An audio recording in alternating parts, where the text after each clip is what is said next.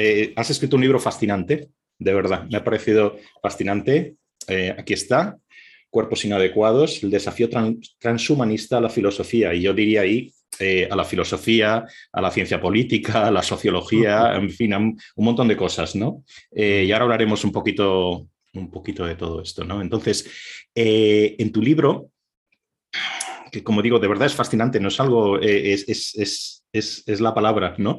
que, toca, eh, hablas de transhumanismo, ¿no? Algo que, a todos nos suena un poquito esta expresión, pero realmente habría que precisar un poquito qué es, qué no es, etcétera, ¿no? Hablas de aspectos éticos y, biológicos, eh, de mejoras biológicas y tecnológicas en los seres humanos, de inteligencia artificial, de intervenciones en animales, de todas las... Eh, eh, hay un montón de análisis ético, filosófico, biológico también, un, montón de cosas, ¿no?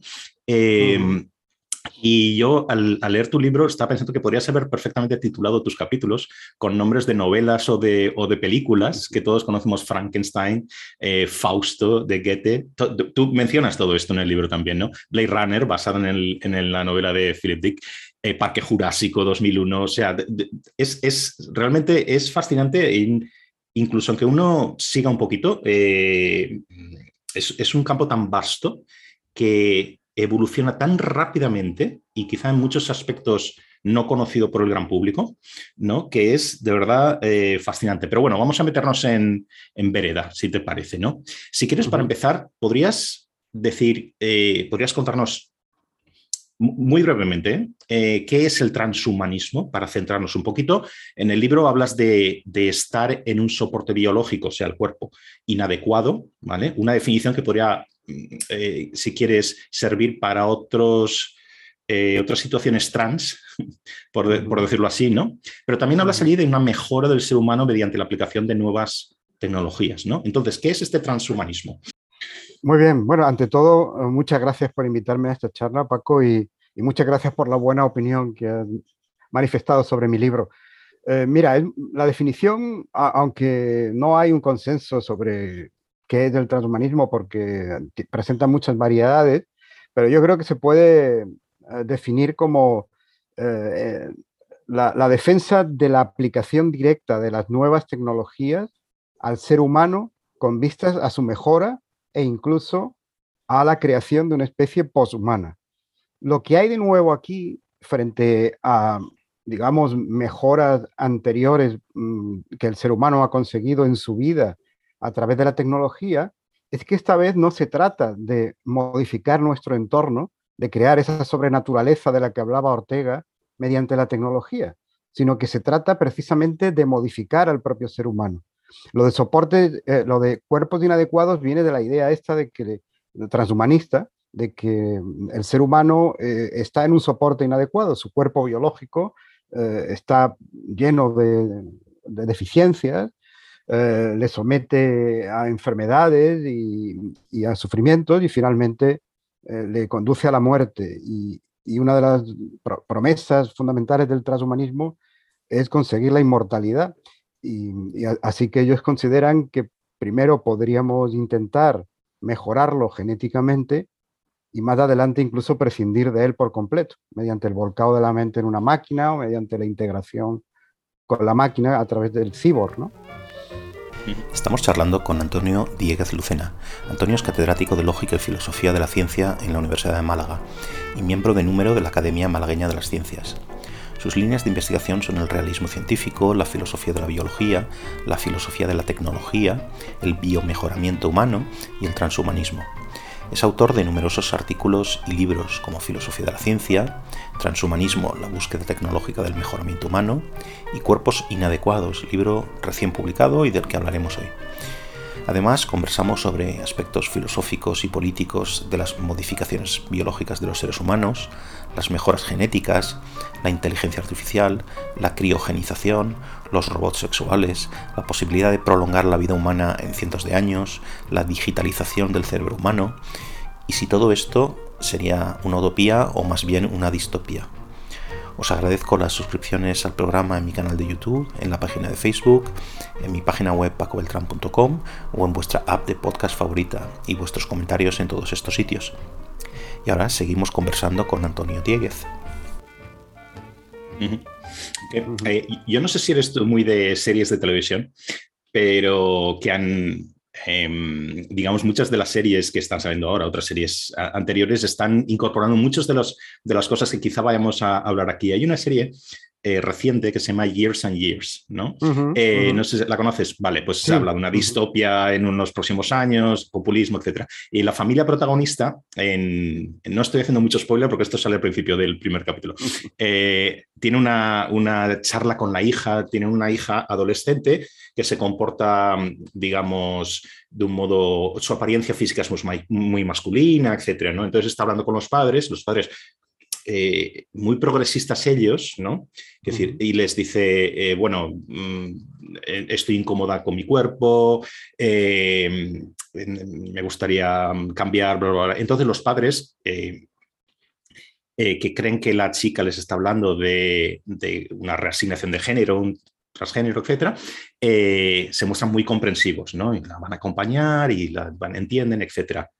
La chica en ese momento, su hija, dice que lo que quiere, que ella es transhumanista, que lo que quiere es volcar su cerebro en la nube y el cuerpo reciclarlo, ¿no? Entonces los padres montan en cólera y, se enfadan muchísimo y, y, ahí es el castigo supremo, dejarla sin internet, ¿no? Entonces, eh, ¿tú crees que, podremos llegar? Fíjate que la parte, la parte del, transgender, ¿no? Es algo que mucha... Eh, está ya tan, es algo tan, digamos, conocido, extendido en general, eh, en que hay una mayoría de personas o muchísimas personas aceptan todos los postulados básicos del, transgénero. ¿no? Sin embargo, no es lo mismo, dada la reacción, por ejemplo, en la, serie, con esta cuestión de, descargar tu cerebro en una nube y desaparecer y reciclar tu cuerpo. ¿Tú crees que llegaremos a algún momento, igual que hace, yo qué sé, 30 años nos hubiera parecido una cosa alucinante la historia de poder cambiar de sexo o intentarlo. Eh, ver esta otra cuestión de convertirnos, digamos, dejar nuestro cerebro en el disco duro en un ordenador, ¿nos pareciera una cosa normal? Bueno, esto último no. En esto último soy bastante escéptico, pero sí que veremos cosas que ahora son imposibles y, que sin embargo pues eh, la tecnología era factible, ¿no? La serie está muy bien, por cierto, porque es un futuro plausible, no solo en la situación política que retrata, sino también en, este deseo de la joven de, querer, ah, digamos, trascender su cuerpo para, para ah, perfeccionarse, al menos lo que ella entiende por, por perfeccionar su, su, digamos, su yo más íntimo, ¿no? Eh, vamos, eh, de hecho, ya, ya tenemos la posibilidad de mejorar ciertas cualidades mediante medicamentos, ¿no? Eh, medicamentos además muy conocidos que son empleados pues, para aumentar, por ejemplo, el vigor sexual o para aumentar la memoria en la época de exámenes, por ejemplo, o, como estimulantes. ¿no? Eh, la propia cafeína del café que tomamos es, también una sustancia que nos potencia eh, mentalmente. ¿no? Mm, el reto está en, para los transhumanistas, el reto está en conseguir procedimientos tecnológicos de mejora mucho más potentes. Ah, probablemente el siguiente paso que veremos, ya hemos visto eh, el inicio, ¿eh? Es eh, la modificación genética ah, del ser humano, de embriones humanos. Ah, ahora mismo es posible, por ejemplo, seleccionar em, embriones en función de ciertas características. Esto se hace para personas que tienen enfermedades genéticas y hay grave riesgo de que eh, sus hijos puedan nacer con esas enfermedades. Entonces, pues hay un diagnóstico genético preimplantatorio que permite eh, mm, asegurarse de que el embrión no tiene esas características, no, tiene esa mutación genética. Esto podría alguna vez emplearse, aunque está prohibido hacerlo así, en, en, los países donde hay legislación al respecto, podría emplearse no ya para evitar enfermedades genéticas, sino para seleccionar, por ejemplo, embriones que tuvieran ciertas características mentales o físicas mm, deseables por, parte de los padres. Y el siguiente paso pues sería eh, directamente intentar modificar a, estos embriones en, sus genes, ¿no? lo cual significaría tocar los genes eh, del genoma humano en la línea germinal y esto es, siempre muy delicado porque, porque pasarían luego todas esas modificaciones a todos los descendientes, no se quedarían en el individuo modificado, sino que pasarían a todos los descendientes. Digo que algo de esto hemos visto ya porque en el año 2018, a finales, el científico chino He Jiankui anunció en un vídeo en YouTube, no en una revista, sino en un vídeo en YouTube, que había conseguido, vamos a decir, entre comillas, que nacieran dos niñas gemelas que él había modificado genéticamente en su fase embrionaria para que fueran inmunes al virus, al virus del SIDA, porque el padre padecía esa enfermedad. ¿no? Esto fue un fracaso además eh, y, las niñas tienen peligro de poder padecer alguna enfermedad en el futuro porque son mosaicos genéticos eh, y además recibió la condena prácticamente unánime de la comunidad científica. Pero, pero es curioso subrayar lo siguiente, es interesante subrayar lo siguiente, la, la condena eh, fue porque eh, se consideraba que estas técnicas, CRISPR-Cas9, que fue la técnica de edición genética que utilizó y que ahora está tan de moda, no están suficientemente preparadas, desarrolladas ah, para ser aplicadas con seguridad y con, y con efectividad en los seres humanos. Eh, se emplean ya de forma prácticamente rutinaria en, en, animales, pero en seres humanos digamos que esto todavía eh, eh, em, no es, no es, no, es éticamente justificable, ¿no? Y esto es lo que la comunidad científica subrayó, que prácticamente Jiyankui había experimentado con estas niñas y eso no es permisible, ¿no? Sin embargo, apenas hubo condenas por el objetivo mismo que perseguía Jiyankui, que era mejorar genéticamente a seres humanos. Y de hecho ya hay algunos consejos de bioética, como el Consejo de Bioética de Nuffield, que es uno de los más prestigiosos, o el Comité de Bioética de Alemania, que ah, han afirmado que en el futuro, en condiciones muy, muy particulares, muy bien medidas, y cuando la tecnología esté lo suficientemente bien desarrollada, si es que alguna vez se consigue, entonces sí que podría haber circunstancias en las que fuera éticamente aceptable mejorar genéticamente a los seres humanos y por lo tanto modificar la línea germinal, tocar la línea germinal, ¿no? Y luego ya estaría, digamos, la parte que en mi opinión es más delicada, porque por mucho que se diga, los avances de ahí están siendo mucho menos espectaculares, que es eh, el proceso de ciborgización, de unión con la máquina. No hay más que ver, por ejemplo, lo que los logros tan modestos que ha conseguido Neuralink hasta el momento, la empresa de Elon Musk, para crear una interfaz cerebro-máquina. Eh, y lo que se ha conseguido hasta ahora, pues eh, todavía es muy modesto. Hay, hay eh, en fin, hay cierto tipo de electrodos que se pueden insertar en el cerebro para controlar síntomas de, el Parkinson. Incluso hay, hay un chip que se, puede, que se ha insertado en el hipotálamo para que personas con Alzheimer puedan mejorar sus recuerdos a largo plazo pero no mucho más. Y desde luego lo que a mí me parece que es ya eh, pura especulación de ciencia ficción es la, posibilidad de prescindir por completo de nuestro cuerpo biológico y tener nuestra mente volcada en una máquina. Es, entender la mente como un software que puede ser copiado o que puede correr en cualquier hardware eh, y, aún así permanecer idéntica a sí misma y, manteniendo una identidad personal, etcétera, etcétera, y yo creo que eso es sumamente discutible. Si es que fuera alguna vez tecnológicamente posible, que también lo pongo en duda, ¿no? Pues vamos, has, has, abierto aquí el, panorama de muchas de las cosas que cuentas en el libro y, también muchas de las de preguntas específicas que tengo sobre casos que son súper interesantes. ¿no?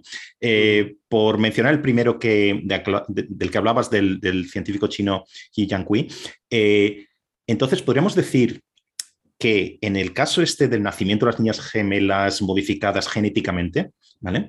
Eh, podríamos decir que este gran escándalo de la comunidad científica, o sea, lo problemático aquí, ¿qué era específicamente? El hecho de de que nacieran estas niñas modificadas genéticamente o bien que eran conejillos de indias, creo que es la expresión que tú utilizas en alguna parte del libro, porque las técnicas no están realmente, eh, no sabemos exactamente cuáles van a ser las consecuencias a largo plazo, como estás diciendo, de esto. O sea, y literalmente eran conejillos de indias. Podríamos decir que esto era la causa del escándalo y no eh, el hecho en sí de, de modificarlas genéticamente y que puedan nacer. Esa, de hecho, fue la condena más eh, consensuada, ¿no? Supongo que luego habría científicos que también se manifestarían en contra porque consideran que, cualquier intento de mejora genética del ser humano pues es éticamente rechazable, ¿no? Pero supongo que para lograr un mayor consenso y no entrar en, cuestiones más disputables, más controvertidas, pues eh, eh, digamos que la, la, condena que prácticamente más se difundió en revistas científicas y en, y en grandes medios de difusión fue esta, ¿no? Fue que, que He Kui había experimentado con estas niñas sin tener ninguna garantía de que iba a tener éxito, habiendo mal informado a los padres y, y habiendo utilizado con seres humanos una técnica que todavía no está suficientemente desarrollada, que todavía se está empleando en animales. Hay que decir que He Kui tuvo gente que le defendió. Por ejemplo, el catedrático de genética de la Universidad de Harvard, George Church, que es un conocido transhumanista. ¿eh? Es un tipo muy prestigioso, un científico muy, muy prestigioso y, ha hecho grandes cosas, claro está. Eh, pero es un decidido partidario del mejoramiento humano y de hecho, pues él mismo ha creado una empresa para alargar la vida de mascotas, ¿no? De perros y gatos, con, con la intención, supongo, de, alargar la vida de seres humanos más adelante, ¿no?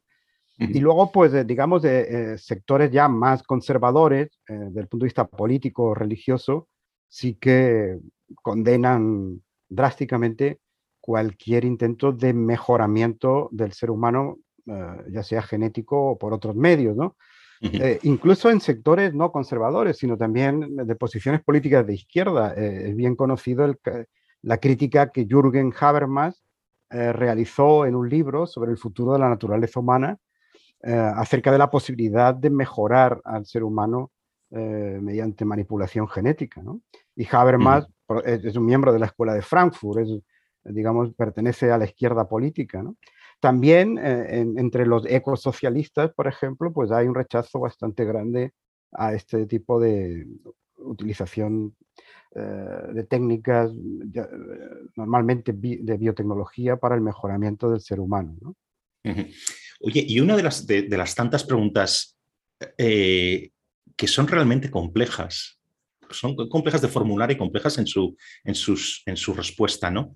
Parece que si preguntas a cualquier persona qué es un ser humano, mm, intuitivamente te va a decir algo y, y va a haber un gran consenso, etcétera pero vamos quizá demasiado rápido, ¿no? Porque aquí, te, aquí puedes preguntar, ¿en qué momento deja uno de ser humano? De ser mm. humano, ¿no? Por ejemplo, ¿a partir de qué porcentaje de añadidos tecnológicos, biotecnológicos, deja uno de ser humano? O quizá no es una cuestión de cantidad, es una cuestión, de, es una cuestión cualitativa. Por ejemplo, eh, mm, puedes considerar que trasplantando un solo órgano, por ejemplo, el cerebro de un animal a un humano, ¿vale? Esa, ese ser humano dejaría de serlo. Y se convertiría en otra cosa, ¿no? Eh, hablas mucho de, tienes varios ejemplos con animales eh, que pudieran tener ADN humano, ¿no? ADN humano y animal en todas sus células. E incluso eh, la posibilidad de que en un momento dado no solo contuviera una parte de ADN humano, sino que también el ADN mitocondrial fuera humano. Entonces, ¿qué tipo de ser viviente estamos hablando aquí? ¿Serían humanos estos seres, aunque no tuvieran ese aspecto de humanos. A mí, yo estoy hablando de todo esto y me parece ciencia ficción, ¿no? Pero, pero bueno, ¿qué piensas? Eh, bueno, empezando por la parte final de tu pregunta, que es, interesante y difícil, ¿no? Eh, en realidad lo que se ha hecho eh, de animales que llevan ADN humano son, por ejemplo, quimeras, como ha conseguido Juan Carlos Dispizúa hace unos, unos meses, en este caso de, de quimeras de seres humanos y, monos, que era, digamos, un tabú en, Estados Unidos, digamos, no, no, no, era algo que mm, yo creo que se permitiera fácilmente, yo creo por eso se ha, ido a China a hacerlo, pero anteriormente el propio Juan Carlos Ispizúa y otros, y otros científicos habían conseguido ya quimeras mm, es decir, animales que tenían una parte de células, una parte de células de su cuerpo con ADN humano. Eso se, ah, ah, ah, en fin, se, han hecho ese tipo de animales sobre todo para investigación biomédica, ¿eh? por ejemplo, para investigar cierto tipo de cáncer, o bien para producir sustancias que son interesantes desde el punto de vista médico, por ejemplo, para producir insulina humana, etcétera, ¿no? Eh, lo, del ADN mitocondrial es más difícil porque entonces el óvulo tendría que ser humano y es difícil que, que una mujer geste eh, en fin, a, un futuro, a un futuro ser humano que, que lleve ADN animal, ¿no? Eh, aunque, quién sabe, se podría. Eh, George Charles tiene, tiene pensado alguna vez resucitar a un, a un neandertal y, y, por lo que se comenta, algunas mujeres ya se han presentado voluntarias para gestarlo ¿no? en, el futuro. ¿no?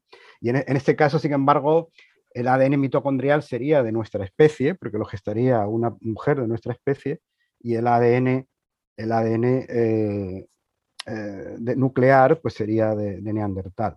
Eh, es decir, para que tuviera, para que un, un, híbrido o, o, una mezcla de animal y humano tuviera ADN mitocondrial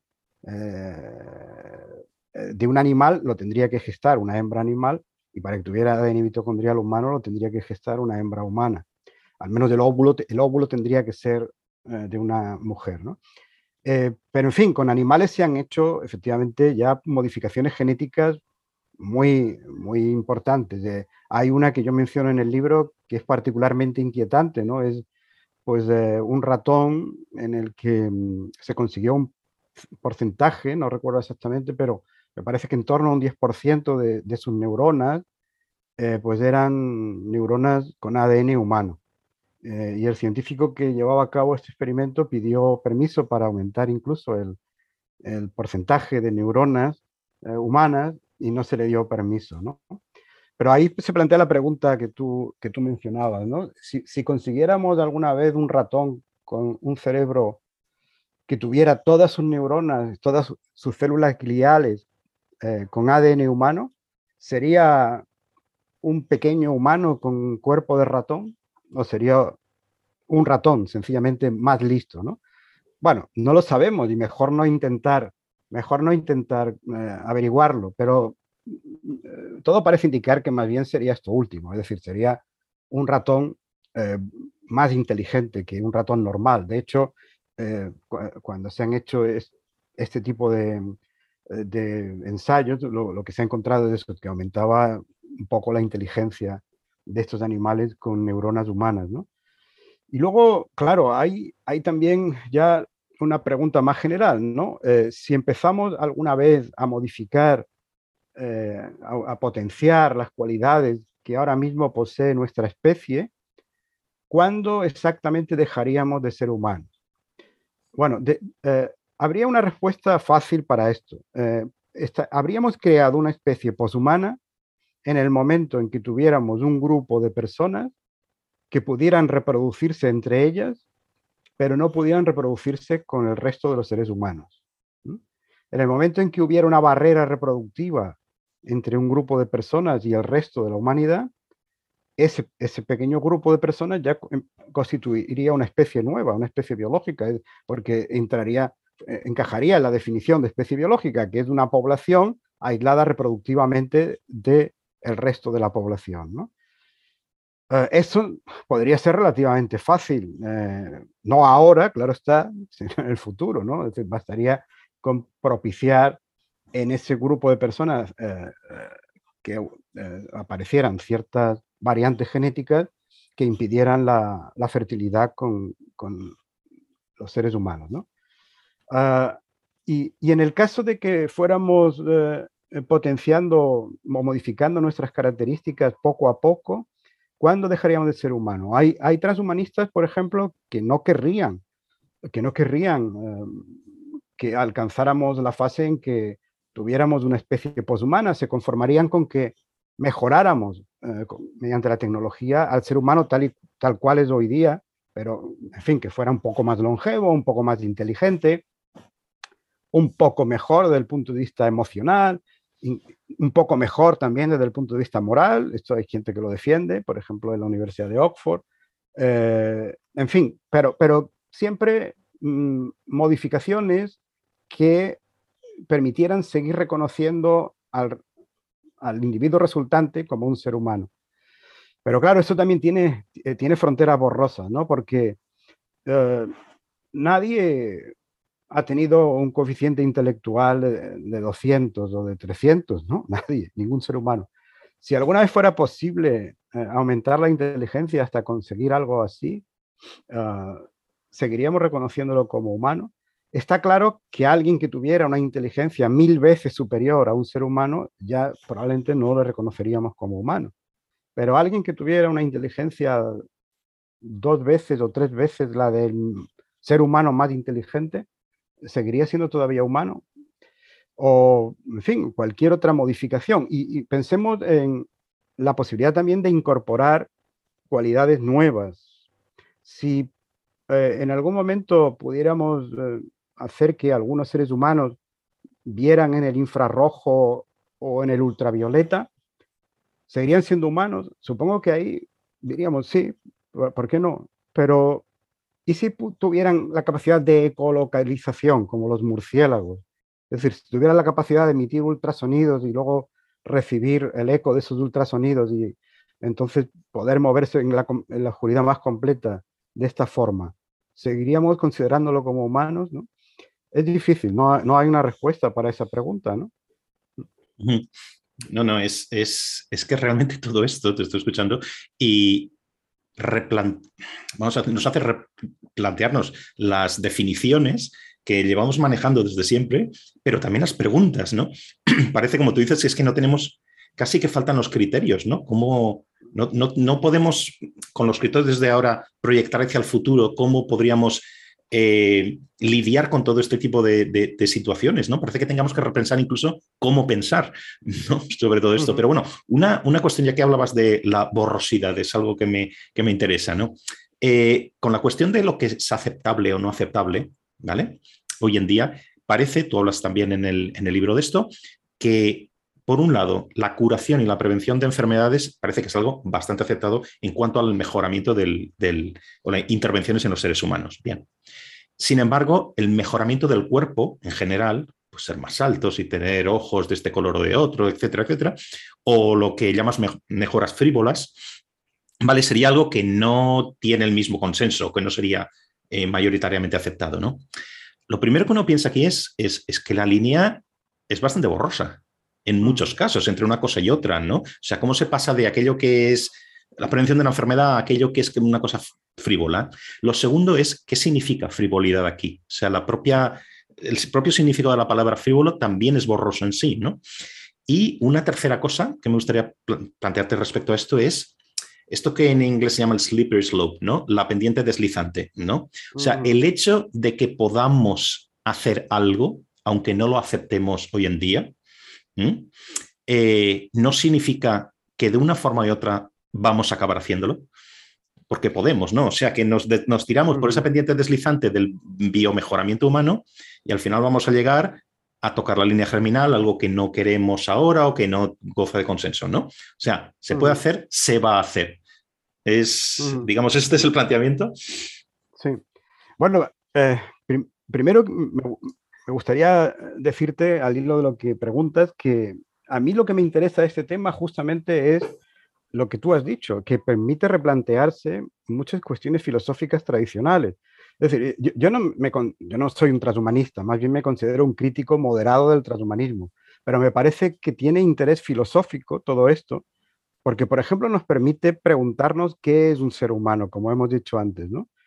Y, permite que nos cuestionemos algunas posiciones tradicionales. Por ejemplo, eh, seguimos todavía pensando, y, así se lo enseñamos a los alumnos en clase, porque, que el ser humano es el animal racional, cuando eso es una definición ya bastante obsoleta, entre otras razones porque podemos atribuir racionalidad a los grandes simios, basta con leer lo que han descubierto en las últimas décadas los primatólogos.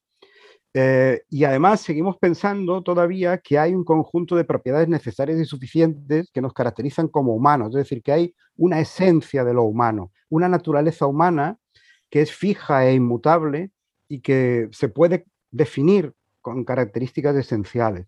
Y esto tampoco es sostenible en la actualidad.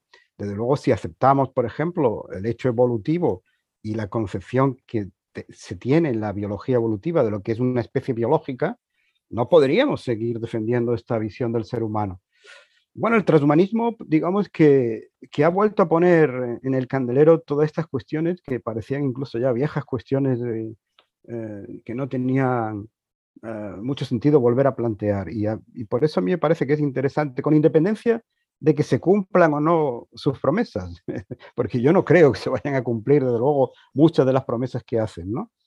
Eh, señalabas también esta distinción entre la terapia y la mejora, ¿no? Eh, hay muchas personas que dicen, bueno, todo lo que sea eh, intentar ayudar a, personas que padecen enfermedades genéticas y que pueden transmitirla a su descendencia, eh, podría considerarse como aceptable desde un punto de vista ético. Incluso, ¿por qué no?, la modificación eh, de los genes de la línea germinal, la modificación de genes en embriones de pocos días para evitar que tengan eh, esa enfermedad. Pero en cambio, todo lo que eh, sea mejora, todo lo que sea intentar potenciar cualidades que no se tendrían de una forma natural, eso debería censurarse moralmente, incluso debería prohibirse legalmente, ¿no? Eh, el problema está en que esta distinción es borrosa, como tú señalabas. Por ejemplo, hay casos como la vacuna. ¿Una vacuna es terapia o es mejora? ¿Mm? Ah, pero sobre todo, y esto es más relevante, mm, algunos transhumanistas lo, señalan, no es una distinción que, tenga que ser moralmente relevante en, muchos casos. Pensemos en, el siguiente ejemplo, ¿no? Eh, un niño que tiene padres de estatura normal, pero que por alguna enfermedad eh, que desarrolla durante la infancia, pues eh, se detiene su crecimiento ¿no? Y, no va, y no va a alcanzar la estatura que podría haber alcanzado, pongamos un metro setenta y cinco, ¿no? Se va a quedar en un metro cincuenta y cinco, según las previsiones médicas, ¿no? Ah, y entonces eh, se le dice, bueno, no, a los padres eh, no hay ningún problema, tenemos la tecnología para, para solucionar esto. O le damos la hormona humana del crecimiento, o en fin, en el futuro, pues no sé, alguna otra tecnología más sofisticada. Eh, y al niño, pues entonces es, digamos, curado, es una terapia, es un niño que se restituye a su estado normal y en lugar de medir 1,55, pues va a medir 1,75 y todo el mundo diría, y bueno, es un caso de terapia y por lo tanto moralmente aceptable. Pensemos ahora en un niño que tiene padres muy bajitos y que eh, ya desde eh, el inicio de su adolescencia se sabe que no va a llegar a vivir más de un metro cincuenta y cinco, lo cual le va a crear también problemas de socialización y demás, ¿no? porque es una estatura muy baja para la media actual. Entonces, se le dice a, este, los padres de este niño que no se le mm, permite utilizar los mismos recursos tecnológicos que al niño anterior, porque en este caso no estamos ante una terapia, sino ante una mejora, pues hombre, yo creo que los padres de este segundo niño no lo entenderían muy bien. Dirían, vamos a ver, eh, está la, diferencia moral, ¿no? Desde el punto de vista moral en cuanto a la, cuestión del argumento de la pendiente deslizante que se emplea a menudo en, estos debates, que tú lo has descrito muy bien, es decir, bueno, es que claro, si se empezara a dar permiso para ciertas modificaciones que son aceptables, o, en fin, o al menos la mayoría de la población las aceptaría, como las terapéuticas, o incluso algunas pequeñas mejoras, como, pues no sé, conseguir una una extensión de la longevidad, aunque no fuera muy grande, o una mayor resistencia a, enfermedades víricas en el futuro, por ejemplo, resistencia a ciertos virus, etc. Eh, una vez que iniciemos ese camino, entonces entramos en la pendiente deslizante y al final, al final todo se permitirá y estaremos en lo que Robert Nozick llamaba el supermercado genético, ¿no? Es decir, en que cualquier padre podría pedir cualquier modificación por frívola que fuera y esto pues llevaría a una sociedad bastante distópica. Bueno, yo creo que ese argumento es eh, menos sólido de lo que muchas veces se cree, porque eh, si lo aplicáramos a muchos casos de la vida cotidiana, pues eh, prácticamente no podríamos hacer nada, porque todo llevaría una pendiente. Por ejemplo, estaría absolutamente prohibido el alcohol, ¿no? Porque si, si permite que alguien se compre una botella de vino, al final puede terminar alcoholizado y bebiendo sin control. Hombre, hay que eh, para eso está la regulación y para eso está también la, confianza en la propia autonomía de los individuos. Es decir, que, eh, eh, el argumento de la pendiente deslizante solo en, en, circunstancias muy claras y muy peligrosas yo creo que podría atenderse. En el resto de las ocasiones me parece que es solo una manera de intentar prohibir lo que en realidad debería solo regularse. En el libro hablas, eh, analizas varios casos en los que, digamos, un común denominador aquí sería imponer mejoras caprichosas a los hijos, ¿no? Pues no sé, pensemos en tener un hijo y em, tener una niña que los padres quieren que gane el, concurso de Miss Universo, ¿no? Y todas las mejoras que eso antes de que naciera, ¿no? Por ejemplo, ¿no? Bien. Eh, yo leyendo esto pensaba en un caso casi si quieres al contrario, ¿no? ¿Qué pasa cuando los padres se niegan a ciertas soluciones médicas? ¿no? Por ejemplo, conocerás los casos de eh, eh, niños que nacen con sordera y los padres se niegan a, bueno, en aquellos casos en los que esa sordera podría paliarse o incluso solucionarse con una intervención médica, se niegan a que esto sea así y lo consideran, o sea, se, niegan a esta intervención y lo consideran un ataque a lo que ellos llamarían la, cultura, el deaf culture, ¿no? que se llama en Estados Unidos, Canadá también hay algunos casos, etcétera, ¿no? Eh, digamos, un ataque a eso, ¿no? Entonces, ¿qué diagnóstico moral, eh, así muy brevemente, ¿eh? porque esto podríamos estar hablando muchísimo tiempo, ¿no? Merecería esta situación, ¿no? En la que una, digamos, minusvalía, digamos, se considera algo valioso de tal forma que forma una cierta cultura, ¿no? Una comunidad, si quieres, ¿no? Y luego algo si quieres, un poco más amplio, que volverá en otras cuestiones en las que, quiero tratar contigo, que es la cuestión del consentimiento. O sea, aquí estamos hablando de menores, eh, llevamos un rato haciendo esto, ¿no? Hablando de menores y que los padres eh, consienten o no consienten, ¿no? O sea, ¿qué cuenta como consentimiento y quién puede otorgarlo? Esto nos puede llevar al consentimiento de un robot, por ejemplo, que ahora quiero hablar de, estas cosas, ¿no? Ah, bueno, pues eh, en el caso de, de el negarse a recibir ciertas intervenciones médicas, también habría que hacer distinciones, ¿no? Por ejemplo, en mi opinión hay casos muy claros en que el Estado debe intervenir. Eh, hay un caso que ocurrió en Estados Unidos de un niño que se infectó del tétanos, creo recordar que era del tétanos, porque los padres no, querían vacunarlo y costó prácticamente un millón de dólares eh, que el niño no muriera. ¿eh? el tiempo que estuvo en la unidad de cuidados intensivos y los tratamientos que recibió. Y cuando se curó, los padres seguían negándose a las dosis de refuerzo que requiere esta vacuna. Decían que, de ninguna manera iban a vacunar al niño con esas dosis eh, adicionales. En estos casos yo creo que el Estado eh, puede intervenir y debe intervenir, porque claramente se está poniendo en peligro la vida de un niño y además se le está causando un grave daño también al sistema sanitario, las cosas como son, ¿no? Eh, en cambio, en el caso este de la sordomudez, ah, hay un, caso que cuenta, por ejemplo, Sabulescu, en Julian Sabulescu, que es eh, defensor del biomejoramiento, profesor de la Universidad de Oxford, eh, que es el de las dos mujeres lesbianas sordomudas norteamericanas que querían tener, querían tener un hijo. Entonces buscaron a un donante de esperma que tuviera eh, la misma mutación genética que en ellas causaba esa sordomudez.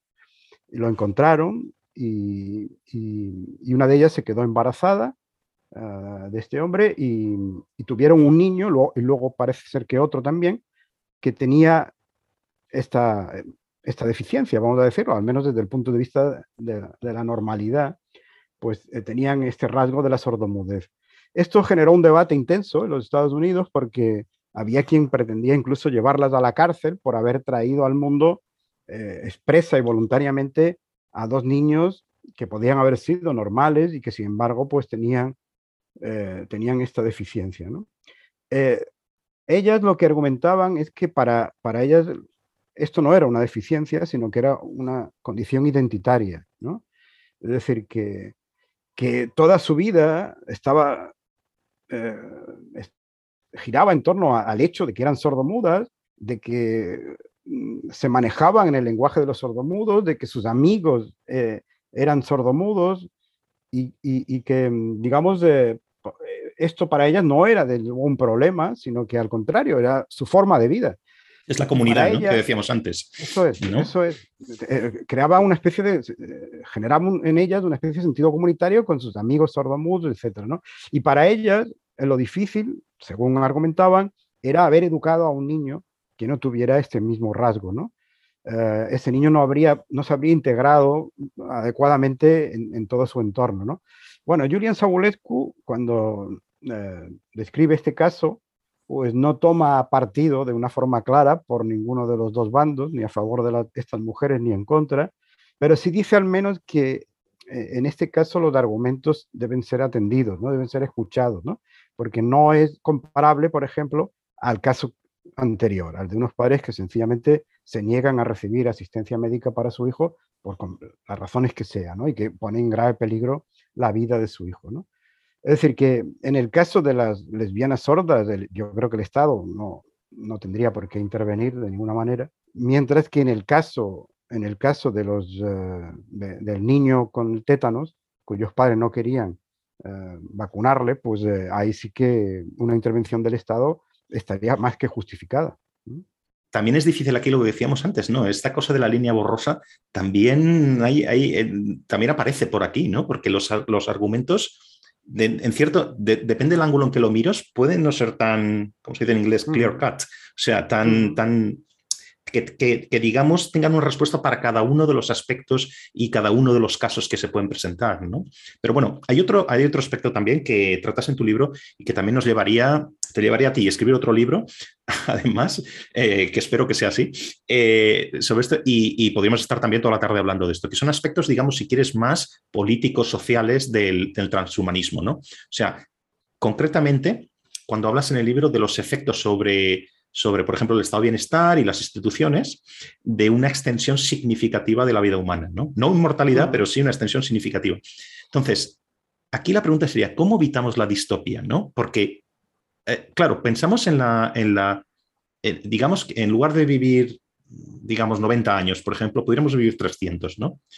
Y, y, no nos paramos a pensar quizá en todas las consecuencias que ello tendría sobre la vida social, ¿no? Nos quedamos, si quieres, en un plano individual, ¿no? Pero vamos, eh, la cuestión de los sistemas sanitarios. Sabemos que el gasto en salud es proporcional a la edad de las personas, ¿no? Cuanto más mayores somos, pues más gastamos en salud, ¿no? Eh, la cuestión de las pensiones.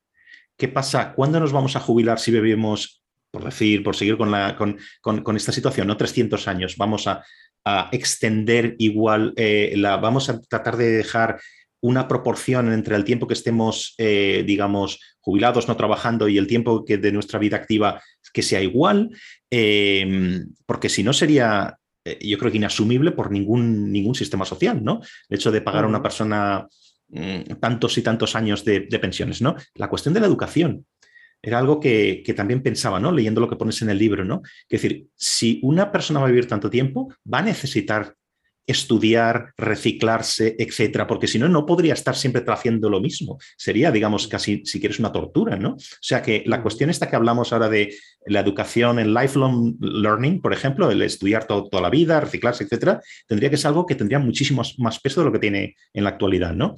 La cuestión de los cuidados personales, eh, los mercados de trabajo, algo súper importante, ¿no? Porque nos enfrentaríamos a personas que no saldrían, si quieres, del mercado de trabajo eh, ¿qué pasaría con los puestos de trabajo existentes? ¿No habría para la gente más joven? ¿No podría entrar? Y aquí se combinaría con otro aspecto que también tratas en el libro, la cuestión de la, inteligencia artificial, que ya en muchos sectores de los mercados de trabajo ahora mismo está, digamos, eliminando puestos de trabajo humanos, o sea, se están sustituyendo humanos por máquinas, ¿no? Trabajos repetitivos, etcétera, etcétera, ¿no? O sea, todo esto también es fascinante, no tenemos mucho tiempo para hablar de esto, pero si quieres decir un par de cosas de esto, de cómo podemos evitar la distopía en este caso, ¿no? Sí, fíjate que desde el punto de vista de un transhumanista serían cambios muy modestos. Estamos hablando de vivir, ah, pues, por ejemplo, 150 años, que, que en teoría muchos científicos eh, consideran factible, a, vivir a lo mejor 200, 300 años incluso, ya eso es más difícil, pero podría, podría incluso asumirse desde un punto de vista científico. Quizás ya más de ahí, eso ya sí sería eh, ciencia ficción, ¿no? Eh, cambios modestos, entre comillas, ¿no? de, de, este tipo, ya generarían eh, disfunciones sociales tremendas, como tú, estas que tú has mencionado, ¿no? Eh, hay otra también muy clara, ¿no? Eh, si vivimos, vamos a poner 150 años, 200 años, no pueden seguir naciendo, no pueden seguir naciendo personas al mismo ritmo que nacen ahora, porque entonces el planeta sencillamente se, se masifica de tal manera que se vuelve ya incapaz de soportar la vida de seres humanos. Eh, deterioraríamos todos los recursos naturales de una forma mucho más rápida y, terrible, ¿no? Eh, ¿Qué hacemos entonces? ¿Prohibimos los nacimientos?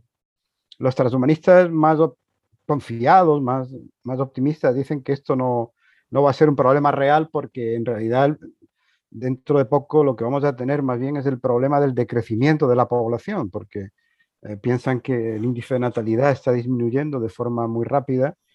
en países como España está ya en, eh, cifras muy bajas y piensan que esto pues, eh, se va a extender a todo el mundo en poco tiempo y que incluso pues, esto va a venir bien, lo de alargar la vida, va a venir bien para mantener un número de individuos suficientes como para soportar la civilización y el, y el consumo. ¿no? Pero en fin, eh, desde luego lo que está claro es que no podríamos jubilarnos a, los 65 años, ni siquiera a los 75 años, como decía el ministro el otro día, tendríamos que jubilarnos mucho más tarde. Eh, significa, por lo tanto, que los puestos de trabajo se ocuparían mucho más tarde y habría mucha menos movilidad en el mercado laboral. Ah, significa que nuestra vida personal también debería cambiar bastante, porque eh, ¿soportaríamos un matrimonio de 100 años o de 200 años?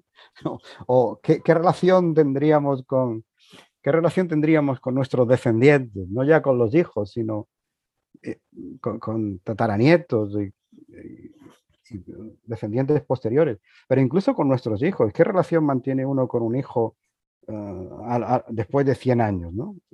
en fin, y luego hay una, una cuestión que, yo no la he visto muy tratada, pero que a mí me parece también que debería preocupar, ¿no? Y es el hecho de que aunque nos mantuviéramos permanentemente joven en nuestro cuerpo, ¿eh? detuviéramos el envejecimiento o lo ralentizáramos lo suficiente como para que, eh, eh, porque claro, cuando hablamos de vivir 150, 200 años, no significa que envejecemos al mismo ritmo y nos mantenemos 100 años con un cuerpo decrépito. Obviamente eso no lo quiere nadie, ¿no? Lo que se trata es de ir de ir ah, prolongando, ralentizando las fases de, la vida y que, digamos, eh, ah, solo al final lleguemos a, la vejez o incluso, incluso pues, morir eh, a los 200 años con un cuerpo relativamente joven, ¿no? Pero, pero por mucho que mantuviéramos el cuerpo relativamente joven, eh, la, la mente después de todo envejece. Quiero decir que las experiencias vitales se van acumulando y hay cosas que solo se pueden hacer, bueno, las cosas solo se pueden hacer por primera vez una vez. Uno solo puede leer por primera vez el Quijote una sola vez y solo puede eh, ver el mar por primera vez una sola vez y solo puede enamorarse por primera vez una sola vez, etcétera, etcétera. Eh, a partir de un cierto momento ya todo se vuelve repetitivo eh, y posiblemente pues también cansino, ¿no? Y luego además hay otro, otro hecho también, ¿no? Y es que en algunos ámbitos al menos, como parece ser que el arte o las matemáticas, el arte, la poesía, por ejemplo, las matemáticas, las fases más creativas son justamente las juveniles, ¿no?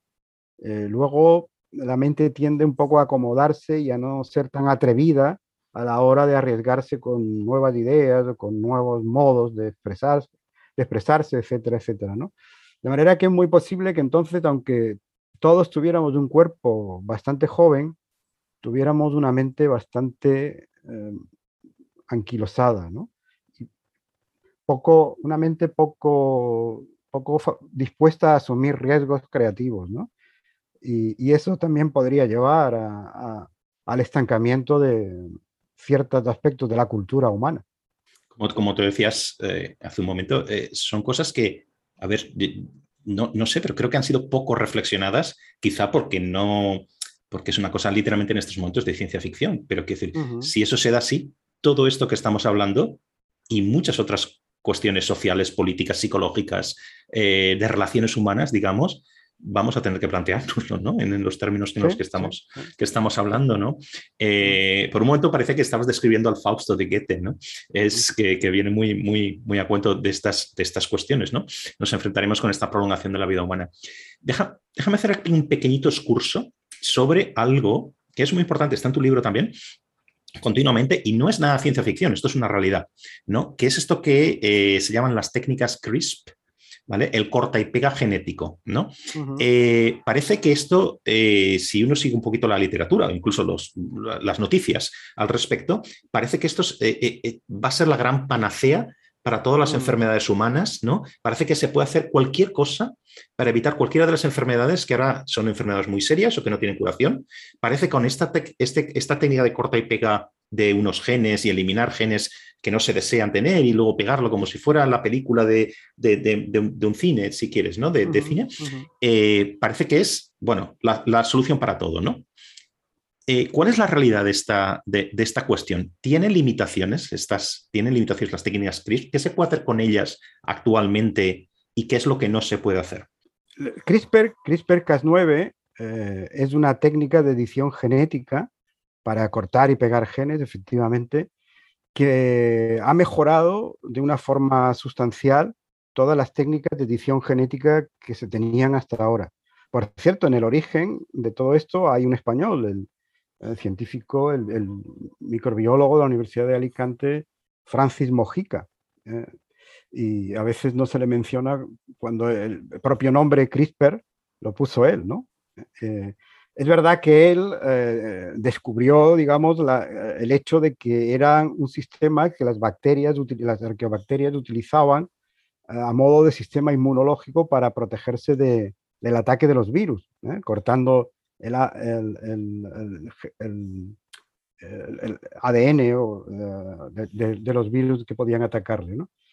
Pero, y luego fueron uh, y Charpentier, eh, estas dos mujeres que recibieron el premio Nobel, las que se dieron cuenta de que podían ser estas secuencias repetidas eh, que tenían estas bacterias, estas secuencias genómicas repetidas, podían ser utilizadas efectivamente como una herramienta de edición genética. ¿no?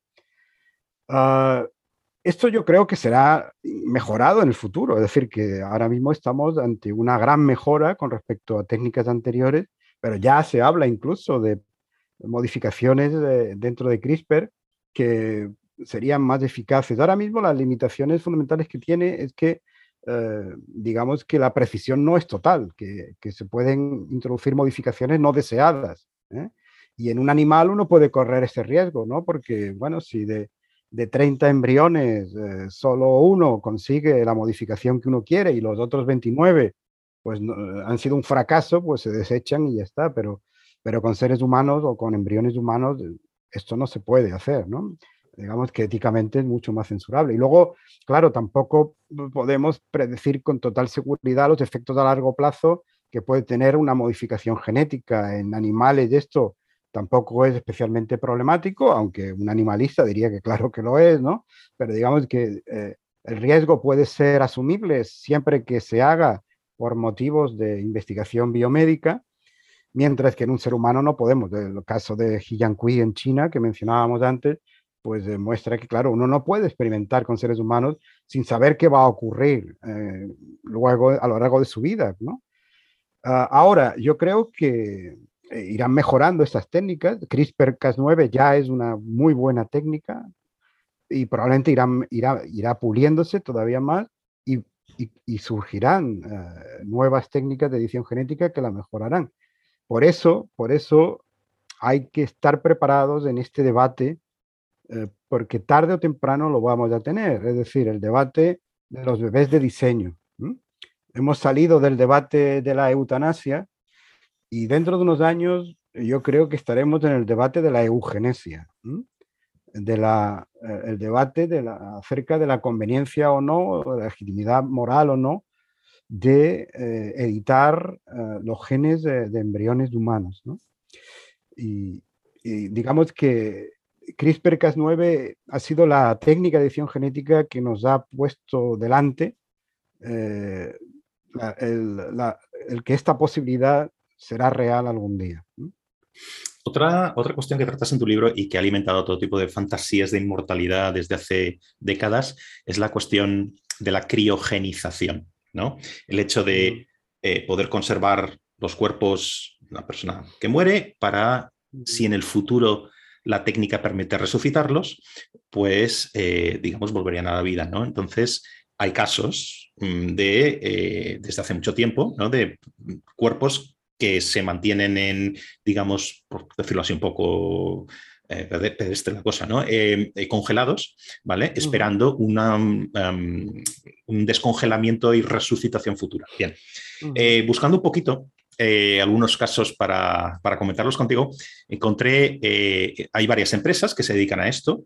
tienen, aparte de que hay gente, digamos, que murió y su cuerpo se ha mantenido de esta forma, hay listas con gente muy famosa, etcétera. Hay una empresa, por ejemplo, Alcor en Estados Unidos, eh, donde están muchos, digamos, eh, ejecutivos de Silicon Valley en que viven, digamos, pero que se han apuntado ahí para que su cuerpo sea tratado de esta forma cuando mueran. Bien, famosos, incluso encontré eh, que esta, esta persona, Jeffrey Epstein, este tipo que fue em, em, magnate, que, fue detenido y condenado por abusos sexuales durante años, etcétera, amigo de también famosos y políticos, etcétera, también estaba en la lista y se supo que, bueno, aquí hay dos versiones, dos, dos, tú puedes conservar tu cuerpo entero, digamos, o solamente la cabeza, ¿no? Para que sea trasplantado un cuerpo en el futuro, etcétera. Bien, en el caso, la curiosidad de Jeffrey Epstein, eh, esta persona, es que se supo cuando fue detenido que también estaba en la lista de, de Alcor para que se preservara su cabeza y sus genitales. Eh, que es un caso, un caso muy, muy curioso, hablando de, la, de, la, de, lo que es frívolo, ¿no? Estamos hablando antes, ¿no? Pero en fin. Eh, también encontré otros casos en los que, bueno, desde luego esto es en estos momentos ciencia ficción, porque no tenemos la técnica para resucitar a eh, cuerpos de, esta forma, ¿no? Pero encontré otro caso en el que se había intentado hacer lo mismo en animales, tú lo conocerás mejor, ¿no? Eh, y encontré un caso en el que en 2016 unos científicos, un grupo científico, congeló un riñón de un conejo y luego lo descongeló y lo implantó y el riñón funcionaba. Y este mismo equipo en 2016 hizo lo mismo, pero con el cerebro de un conejo.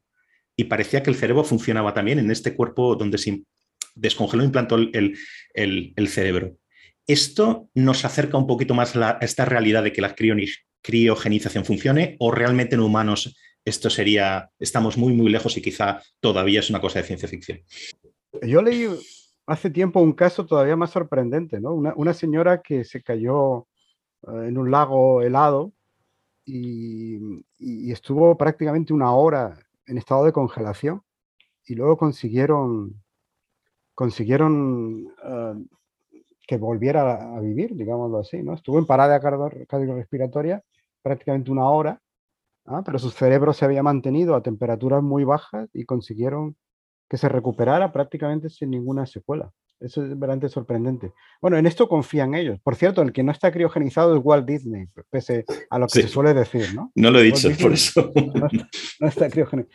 Eh, los transhumanistas confían mucho en esto. Yo conozco a algún transhumanista, además, que lo ha lo ha, reconocido, ¿no? Eh, eh, eh, normalmente, como algunos de ellos son solo profesores universitarios, pues no, no tienen demasiado dinero, entonces solo tienen contratada la, la criogenización de su cabeza. a mí me parece lógico, ¿no? Si uno confía tanto en la tecnología, eh, mejor criogenizar solo la cabeza y luego buscar un cuerpo mucho mejor que el que uno tiene en el futuro, ¿no? Pero claro, el, problema de la criogenización es que congelar a un cadáver es fácil. No se puede congelar a, una persona viva porque eso sería asesinato, claro. Hay que esperar que se muera y una vez muerta, pues eh, se la congela, se la criogeniza con técnicas especiales, no es una congelación normal, claro.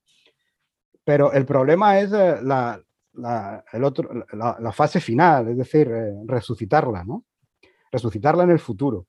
Ellos están convencidos de que la tecnología avanzará tanto que habrá un momento en el que la ciencia permitirá esto, permitirá que una persona muerta eh, resucite y se cure de todas sus enfermedades por supuesto de la enfermedad que le mató. Pero esto es confiar mucho en la ciencia, ¿no? es confiar mucho en la ciencia. Mi, colega y amigo Jesús Zamora Bonilla acaba de publicar un libro contra apocalípticos en el que se plantea una tesis que ya se planteó ah, el divulgador científico John Horgan hace unos años, y es de si en algunos aspectos no estamos alcanzando ya el límite de las posibilidades de desarrollo de la ciencia y la tecnología. Es decir, si, si no cabe la posibilidad de que nos quede ya muy poco por descubrir de las leyes fundamentales del universo y, muy poco por hacer con respecto a los saltos eh, tecnológicos. Justo la tesis contraria del transhumanismo, ¿no? que confía en que estos saltos se van a seguir produciendo de manera cada vez más espectacular. ¿no? Por el momento no sabemos eh, si esto va a ser así o no, cuál de las dos posibilidades va a ser la real, pero pero yo no confiaría en que en el futuro la ciencia y la tecnología sea tan radicalmente distinta como para permitir resucitar a, una persona muerta. Es una apuesta, claro. Sí, sí, está claro. Hay otra cuestión que también suscita todo tipo de, preguntas éticas, por decir, que es la cuestión de los robots sexuales, ¿no? por ejemplo, aquí he estado también un poco haciendo, haciendo un poco de búsqueda sobre, sobre varios casos, etcétera, que por cierto, hablando de inteligencia artificial, eh, que ahora hablaremos un poquito, em, después de hacer todas estas búsquedas de casos, etcétera, cualquier página que abro ahora me está, me, aparece en internet em, digamos, anuncios relativos a sexo, etcétera, ¿no? O sea, hablando de algoritmos, ¿no? Ah, entonces, pero bueno, más allá de esto, eh, he estado buscando algunas, cuál es el estado de la cuestión en estos, ¿no? O sea, y aquí los avances de las antiguas muñecas hinchables de los años 60, ¿no? Esto estamos en otro universo totalmente, ¿no? Entonces, hay una empresa que se llama Altec, una empresa americana, ¿no? Que ha creado un, un robot sexual eh, femenino, digamos, un robot femenino que se llama Emma. Bien, este robot puede respirar autónomamente, o sea, autónomamente imita la respiración de los humanos, ¿vale? Un cambiante, etcétera, como si fuera literalmente una persona, ¿no? Eh, aparte del aspecto es hiperrealista. Otra, otra empresa que digamos que es la top en el eh, creando estos robots sexuales hiperrealistas es Realbotics, ¿no? Es una empresa americana. también y ha creado otra, otra, otro robot sexual controlado por una app en tu teléfono. Digamos, eh, con estas, eh, este robot puede hablar, moverse, tener diversas personalidades y además va aprendiendo y va aumentando su vocabulario por, mm, digamos, machine learning, se llama, ¿no? O sea, según tú vas interactuando, va teniendo más capacidades, ¿no? Eh, hay otro, otra empresa, Hanson Robotics, esta es muy conocida porque tiene por ahí un, este robot que se llama Sofía circulando por el mundo. Eh, pues el, director, digamos, el fundador de, Hanson Robotics, David Hanson, eh, ha planteado frente a esta cuestión de los, de los robots sexuales que el sexo con robots requiere de consentimiento. Aquí volvemos otra vez a lo que hablábamos antes de consentimiento. O sea, ¿quién tiene que dar el consentimiento? ¿Cómo puede dar el consentimiento una, una, máquina al final? ¿no? Eh, pero también hay este otra, esta cuestión, también que se debate sobre que si estos robots sexuales, que parece lo primero que uno tiende a asociar es una cosa de perversión, etcétera, pero realmente te lo puedes plantear como una solución para aquellos que puedan tener dificultad, que tengan dificultades para tener relaciones sexuales, digamos, o afectivas. Esto es, esto es importante también, ¿no? Pues gente que tenga minusvalías graves, eh, ancianos, etcétera, ¿no? Entonces, ¿Es una solución para estas situaciones? ¿O más bien es una cosificación de estas relaciones, tanto sexuales como afectivas? Eso sería un debate, ¿no? Hay otro que a mí me parece incluso más complejo, ¿no? Que es, también es un, un debate extendido, ¿no? La existencia de estos robots sexuales serviría como prevención para ciertos comportamientos de abusos a humanos, por ejemplo, pedofilia o, diversas parafilias, o más bien sería una incitación a las mismas. ¿no? Esto parece eh, el, eco del antiguo debate aquello si los, si los videojuegos llevan a más violencia o, son neutros en, en, ese sentido. ¿no? Pero en este sentido, podríamos llegar a tener ya no robots que parezcan adultos, sino niños o, persona, o bebés o personas que tienen minusvalías, por ejemplo. ¿Todo vale en este caso? ¿Cómo lo ves? Pues se han hecho ya robots de este tipo, ¿no? Robots con aspecto infantil, ¿no? Y, desde luego, lo que está claro es que ahí hay un mercado potencial enorme.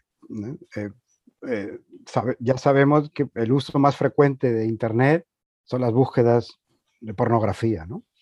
Es decir, que mm, el, eh, cualquier tecnología que pueda tener un uso sexual eh, se va a utilizar para eso y además de, manera masiva. Y este, en este caso, pues no parece que sea una excepción. Incluso creo que ya se ha abierto algún prostíbulo en España eh, con robots de este tipo. Lo que pasa que no tuvo mucho éxito, por lo que he llegado a saber, ¿no? Pero bueno, estamos en el comienzo, ¿no? habrá, habrá robots sexuales y, habrá personas que, bueno, les ayudará seguro a superar su soledad y su, y su situación sentimental. Personas sencillamente que son, eh, que tienen muy difícil eh, el acceder al sexo con otra persona. Eh, y entonces, pues esto puede ser una solución. Más delicada es la otra cuestión, la de las perversiones sexuales. Hay quien ha dicho, bueno, es que estos robots podrían ser utilizados para, violarlos, ¿no? Violar a, estas robots femeninas o, como hemos comentado antes, hay ya robots eh, con cuerpos de, niñas ¿eh? Eh, para funciones sexuales y, se supone que ayudarían a los pedófilos a, bueno, a, contener su deseo, limitándose a, tener sexo con, con, estos robots, ¿no? Bueno, para empezar, la cuestión del consentimiento sí es fácil de responder. En el estado actual de la inteligencia artificial no hay que pedirle permiso a estas máquinas para nada, porque no tienen autoconciencia. Y por lo tanto, por muy inteligentes que sean en la conversación que tengan con uno, sencillamente no son conscientes de lo que están diciendo ni de su propio yo, si es, eh, que cabe hablar de un yo ahí, ¿no? Que creo que tampoco. Entonces, eso es fácil, no hay que pedirle consentimiento. Es como, son como muñecas hinchables más sofisticadas, más, la, otra cuestión es más delicada. ¿Realmente esto ah, estimula conductas ah, eh, delictivas? Ah, es decir, una, una persona que se acostumbre a tener sexo violento con, un robot, una robot de este tipo, luego querrá eh, salir a la calle y, violar a, una mujer. Un pedófilo que, tenga sexo con, una estos, eh, con estos robots infantiles eh, querrá luego tener más con, niños eh, reales. Esto mm, no lo podemos saber por anticipado. supongo que una vez que estos robots estén en el mercado, habrá que ver con estudios empíricos cuáles son sus efectos. los más confiados creen que esos efectos pueden ser positivos, es decir, que, que igual que la metadona hace que los drogadictos pues no consuman drogas más duras, pues estos robots harían que los psicópatas o los pedófilos o otras personas con perversiones graves pues eh, eh, no, no, no, no, quieran eh, realizarlas con seres humanos y esto evitaría muchos problemas. Pero, pero también podrían tener razón los que dicen que no, que afianzarían estas conductas más bien, ¿no? Eh, no lo podemos saber. Yo creo que si esto es una cuestión de tiempo, el, tener que enfrentarnos a ello, ¿no? Porque esto ya está mm. ocurriendo, ¿no? Entonces, em, hay otra cuestión, fíjate, que es que, tratas tantos temas aquí, eh, realmente eso lo podemos rozar un poco por encima, ¿no? pero es toda la cuestión de la inteligencia artificial, ahora que hablamos de robots, ¿no? También presente en todas las distopias eh, habidas y por haber, ¿no? Desde lo que podríamos resumir con el, los robots conquistarán la Tierra y eliminarán a los humanos, en fin, o, como mínimo nos dejarán sin trabajo, o ya nos están dejando ya, etcétera, ¿no? Entonces, aquí la cuestión es que hay muchos malos entendidos y, tampoco se, se conoce muy bien qué es lo que realmente significa inteligencia, ¿no? En el sentido, tú hablas muy bien aquí de inteligencia específica, inteligencia genérica, etcétera, ¿no? Entonces, por ejemplo, eh, la cuestión de la inteligencia artificial, unos avances gigantescos unidos a la supercomputación, etcétera, tiene también barreras muy evidentes, ¿no? Por ejemplo, el lenguaje, el humor, los sobreentendidos, la creatividad, todas estas cuestiones, aspectos fundamentales de los que, entre otras cosas también definen a los seres humanos, ¿no? Con otros aspectos, eh, son muy complicadas de, son muy complicadas de reproducir en máquinas, ¿no? Eh, se dice también, eh, un, contra, digamos, un contraejemplo, o si quieres una otra teoría, que el Big Data y el Machine Learning son aspectos de la inteligencia artificial que nos van a permitir eh, superar estos problemas con el lenguaje, con estas cosas, con la creatividad, etcétera. ¿no? Básicamente, Big Data, ahora si quieres tú das, tu propia definición, es alimentar a ordenadores con eh, una ingente cantidad de datos que los humanos realmente nos llevaría mucho tiempo asimilar, ¿no? Y el Machine Learning eh, apuntaría más bien, si quieres, a una capacidad autónoma de las máquinas para, para aprender por sí mismas, ¿no? Y las dos cosas están, están, están unidas, ¿no? Porque para aprender por sí mismas, eh, la base del Machine Learning es el Big Data, ¿no? O sea, tú, por ejemplo, si quieres que un ordenador reconozca mm, fotos de, yo qué sé, mm, de gatos, autónomamente, sin que un programador le diga que es un gato, pues tienes que alimentarlo con, con una cantidad enorme de datos, ¿no? Y a partir de un momento el ordenador ya parece que será bastante bueno al reconocer gatos, ¿no? Pero si quieres hacer lo mismo con perros, tienes que alimentarle también, ¿no? Quiero decir, ese es un primer, un primer digamos, eh, problema que tenemos, que o bien entrenamos o, logramos que las máquinas sean las que eh, alimenten de datos a otras máquinas o necesitas una intervención humana, ¿no? Ahí hay una limitación. Y luego hay limitaciones, obstáculos, si quieres, de tipo ético, ¿no? Por ejemplo, literalmente el que las máquinas, algo apuntabas de esto antes, ¿no? Desarrollen eh, comportamientos éticos, como en los seres humanos. Lo primero que estaba pensando es que no tenemos tampoco consenso sobre lo que es éticamente valioso, ni siquiera en una misma cultura, por no hablar ya de diversas partes del mundo, ¿no? Eso lo primero, ¿no? Eh, ¿Tú crees que podríamos hacer, si quieres, eh, utilizando esto que yo decía antes, estas técnicas del Big Data, Machine Learning, que las máquinas desarrollaran o imitaran, si quieres, valores irracionales? Razonabilidad, pues no sé qué otro, otro, otra palabra utiliza aquí, racionalidad humana, y por esto, con esto me refiero a, por ejemplo, esos trade-offs, esas situaciones en las que, ¿qué haces? A o B, ¿no? Que los humanos, pues, bueno, mal que bien, pues vamos sorteando según nuestras características personales y, y ética personal y moral, etcétera, ¿no? Por ejemplo, el, dilema del, del, trolley, ¿no? Este que es típico en, filosofía y en, ciencia, y en ciencia social, ¿no? Eso no está solucionado en humanos. ¿Cómo puede ser solucionado por máquinas? ¿no? Y hay ejemplos, por ejemplo, muy, muy que son de ahora, no del futuro. Por ejemplo, el desarrollo de los coches autónomos, ¿no? O sea, un problema que tenemos, tenemos, desarrollamos sensores, etcétera, el coche va, por la calle eh, conduciéndose autónomamente, eh, puede verlo todo, puede eh, tener más datos con conductor humano, pero ¿qué pasa si hay un accidente? Si puede haber un accidente, el ordenador anticipa el accidente. Entonces, ¿cómo elegiría una máquina entre matar al conductor o bien desviar un coche y atropellar a 10 peatones que pasen por allí, ¿no? Es, un caso clásico, ¿no? Este, ¿no? Entonces, esto no está solucionado, ¿no? Eh, ¿Cómo podemos solucionar estas cosas? ¿Por dónde podemos ir? Si, es que tienen solución, Paco. Pero mira, en este último caso que tú planteas, tú imagínate que llegas a un concesionario de coches autónomos y el, y el dueño del concesionario te dice, de este modelo tenemos dos versiones. La versión que salvará al conductor a toda costa en caso de accidente o la versión que sopesará si eh, es el conductor el que debe sobrevivir o otras personas que están implicadas en accidente, pensemos en unos peatones que están cruzando la calle y hay que esquivarlos, ¿no? Claro. Entonces, eh, en una versión del coche, este atropellar a los peatones, una desgracia que le vamos a hacer, pero tú te salvas. Y en la otra versión, el coche eh, estará dispuesto a, caer por un puente antes que matar a dos o tres peatones, ¿no? ¿Cuál comprarías, no? ¿Cuál te llevarías tú del, del concesionario, no? Eh, entonces, digamos que incluso aunque tuviéramos máquinas súper inteligentes que pudieran dar, que pudieran resolver eh, y tomar una decisión en un sentido o en otro, eh, quedaría en manos del ser humano ver cuál es la, que preferiría, ¿no?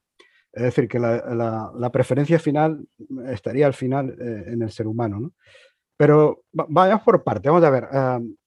esto de la inteligencia artificial, hay quien dice que que fue un éxito de marketing, ¿no? Porque llamar inteligencia a esto, eh, pues eh, que fue el nombre que se le puso en la conferencia de Dartmouth cuando esto se creó en 1956, pues fue, mm, digamos, de una estrategia bien pensada para, para que despertara el interés de la opinión pública.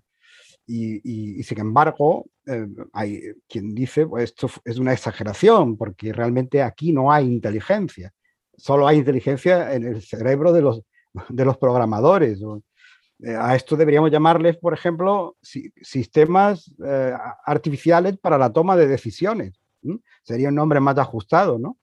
Ah, bueno, yo no tengo graves problemas en llamar a lo que tenemos eh, ya en funcionamiento inteligencia artificial, ¿no? Porque la idea es que llamamos a una máquina inteligente o hablamos de inteligencia artificial si una máquina es capaz de ah, realizar tareas que cuando la realiza un ser humano eh, sabemos que la está realizando de forma inteligente. Por ejemplo, jugar al ajedrez o jugar al Go o invertir en bolsa o analizar datos médicos para mm, hacer un diagnóstico, etcétera, etcétera. Todo esto lo hacen hoy día máquinas. Y por lo tanto, cuando hacen esto, pues podemos decir que están realizando tareas inteligentes y por lo tanto se trata de inteligencia artificial.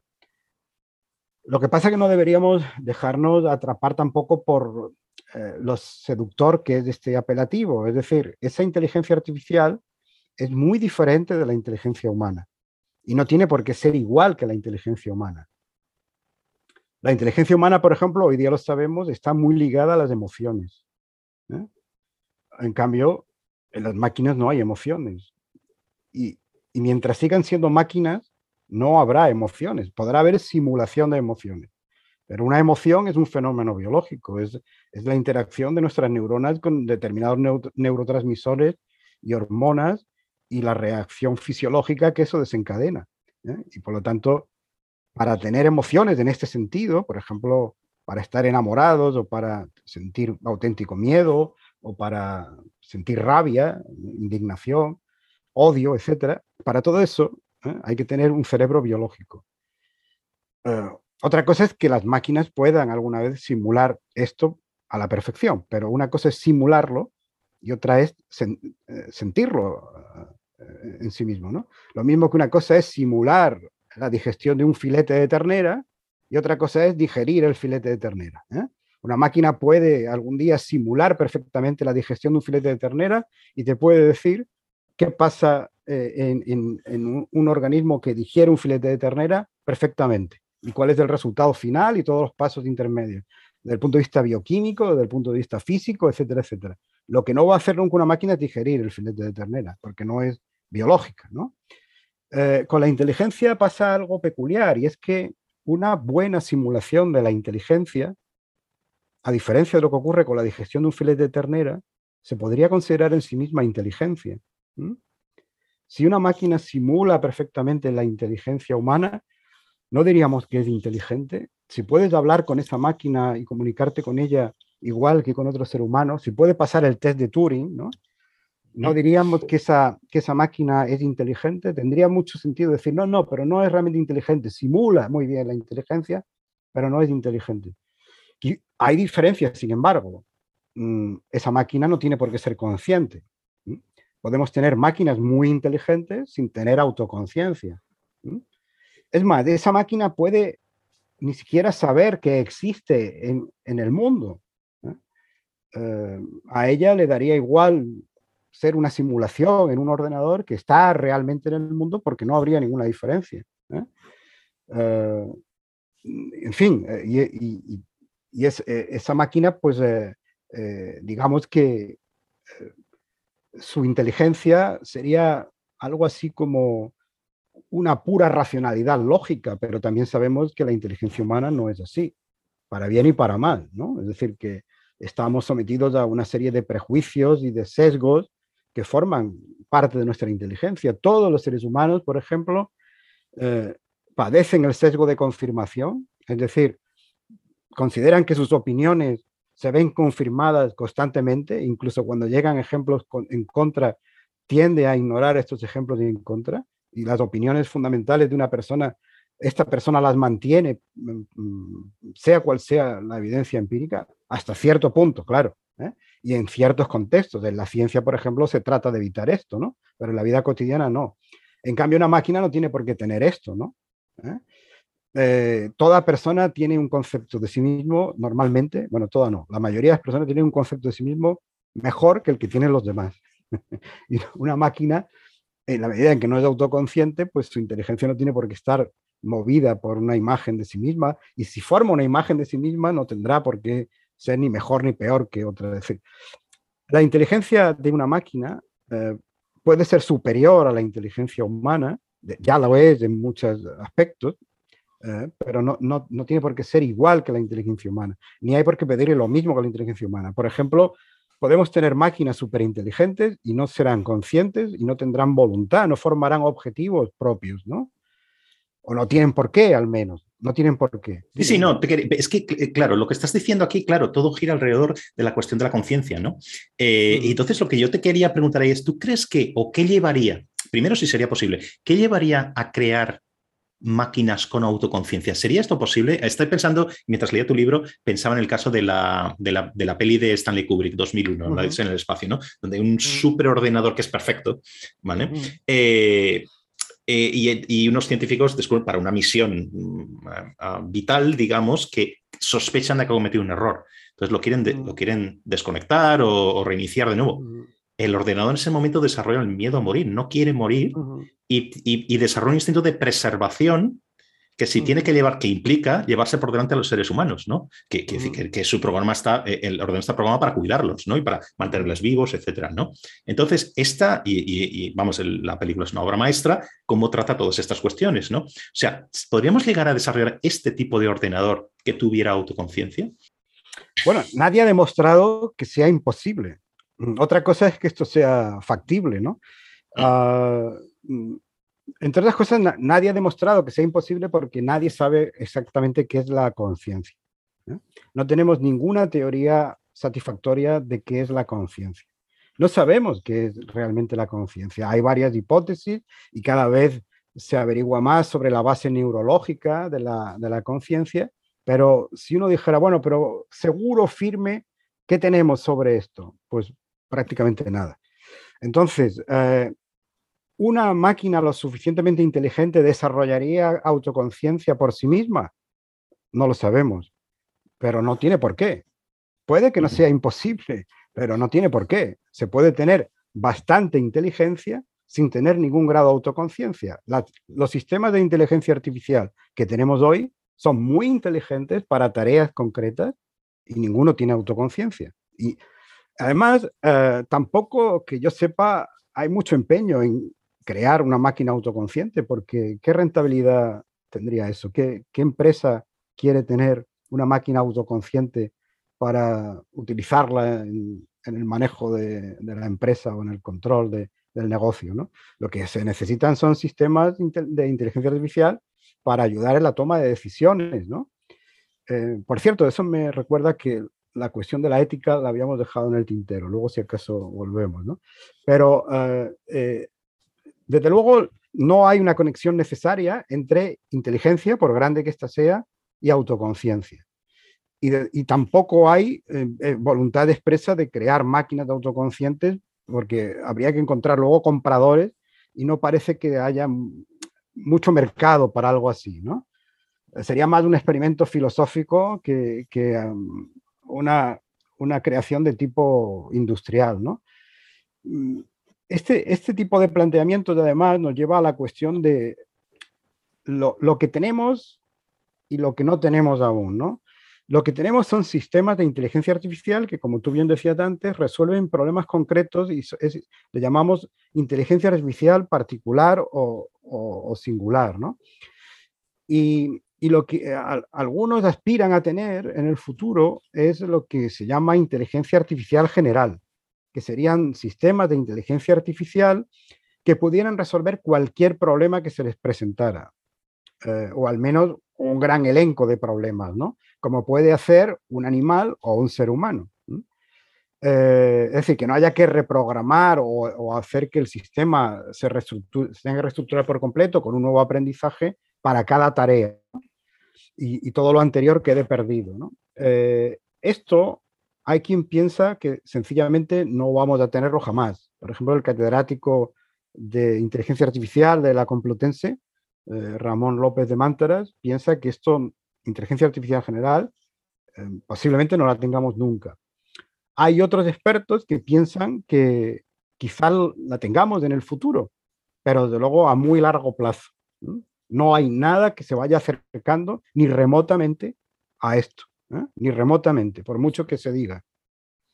Y hay otros que piensan que no, que esto es factible y que se tendrá en poco tiempo, a lo mejor en 20 años, ¿no?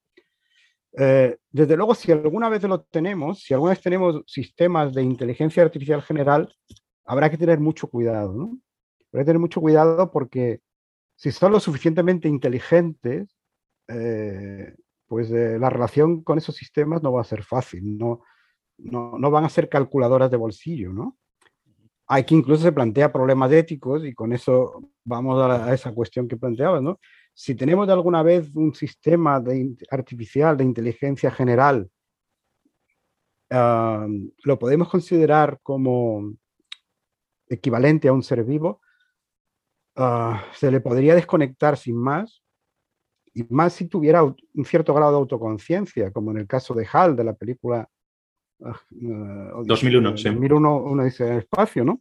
Ah, no sería desconectar un sistema así, no sería equivalente a, a un asesinato. Eh, ahí, ahí, sí que estaría, sería pertinente la pregunta de si deberíamos pedirle permiso para ciertas cosas e incluso si se deberían detener ciertos derechos. ¿eh? Se, se, le deberían conceder ciertos derechos.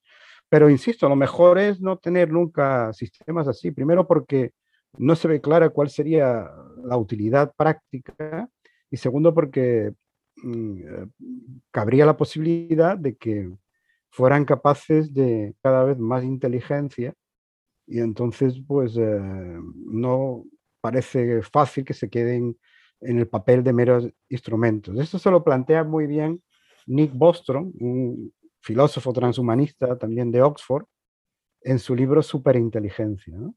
Se plantea todos los escenarios posibles eh, que cabría prever si tuviéramos alguna vez superinteligencia artificial general. Y la mayoría de ellos no son nada halagüeños, nada halagüeños. Una de las posibilidades para poder evitar los peores escenarios que se plantea Bostrom es introducir la ética en estas máquinas, ¿no? Que de alguna manera estas máquinas aprendieran cuáles son nuestros valores morales eh, y los asumieran también para ellas, ¿no? Pero ahí, se plantean también problemas, tú lo señalaste antes. ¿Qué ética? No hay un único código moral en la humanidad, hay diferentes códigos morales, ¿no? Y eso varía también con las culturas. En el caso, por ejemplo, de los coches autónomos, se hizo un estudio muy interesante, ¿no? Si un coche autónomo tuviera que decidir entre atropellar a un anciano o atropellar a un bebé, eh, ¿cuál debería ser la opción? ¿no? Y curiosamente, en el mundo occidental, todo el mundo, la mayoría, la gran mayoría dijo que eh, sería preferible atropellar al anciano, pero en el mundo oriental no. En el mundo oriental, la mayoría decía que eh, mejor atropellar al bebé antes, antes que al anciano. Y eso ya significa un cambio en los valores bastante notable, ¿no? En un ejemplo cotidiano, además. Eh, se, se, ha especulado con la posibilidad de utilizar sistemas de inteligencia artificial para mejorar nuestras decisiones morales, como herramientas para mejorar nuestras decisiones morales, porque cada vez nos enfrentamos a problemas más complejos donde saber qué es lo correcto pues se vuelve más difícil, ¿no? Pensemos, no sé, el calentamiento global, y, eh, medidas sanitarias para controlar pandemias, etcétera, etcétera. Y de nuevo ahí el problema es eh, qué valores se implementan en estos sistemas, ¿no? Eh, hacemos máquinas kantianas que se dejen, control, que se dejen influir por, por, una visión basada en el deber, en un deber inamovible, eh, en un deber categórico, o hacemos máquinas utilitaristas que lo que busquen más bien sean las consecuencias posibles, eligiendo aquellas consecuencias que sean las que favorezcan más el bienestar general, o hacemos máquinas que, se, mm, que mantengan más bien una ética de la virtud, que se fijen más bien en qué conductas son aquellas que deberían hacerse porque perfeccionan así al ser humano, etc. No hay una respuesta, porque ninguna de estas éticas, digamos, tiene eh, la, solución perfecta para todos los problemas morales. ¿no? Y desde luego, eh, em, lo que sí está claro es que eh, mm, el desarrollo de la inteligencia artificial, primero, exige un conocimiento ético cada vez mayor por parte de los ingenieros, mm, porque con independencia de lo que, del grado de inteligencia que estos sistemas lleguen a alcanzar, ya tienen consecuencias sociales y los ingenieros deben ser conscientes de esas consecuencias. Por lo tanto, sería una ética o una tecnoética de la inteligencia artificial, pero enfocada a cómo el ser humano debe utilizar la inteligencia artificial y quizás en el futuro haya que plantearse ese otro, esa otra posibilidad, la de una tecnoética, eh, una ética de la inteligencia artificial, para saber cómo implementar valores en las decisiones que tomen las máquinas.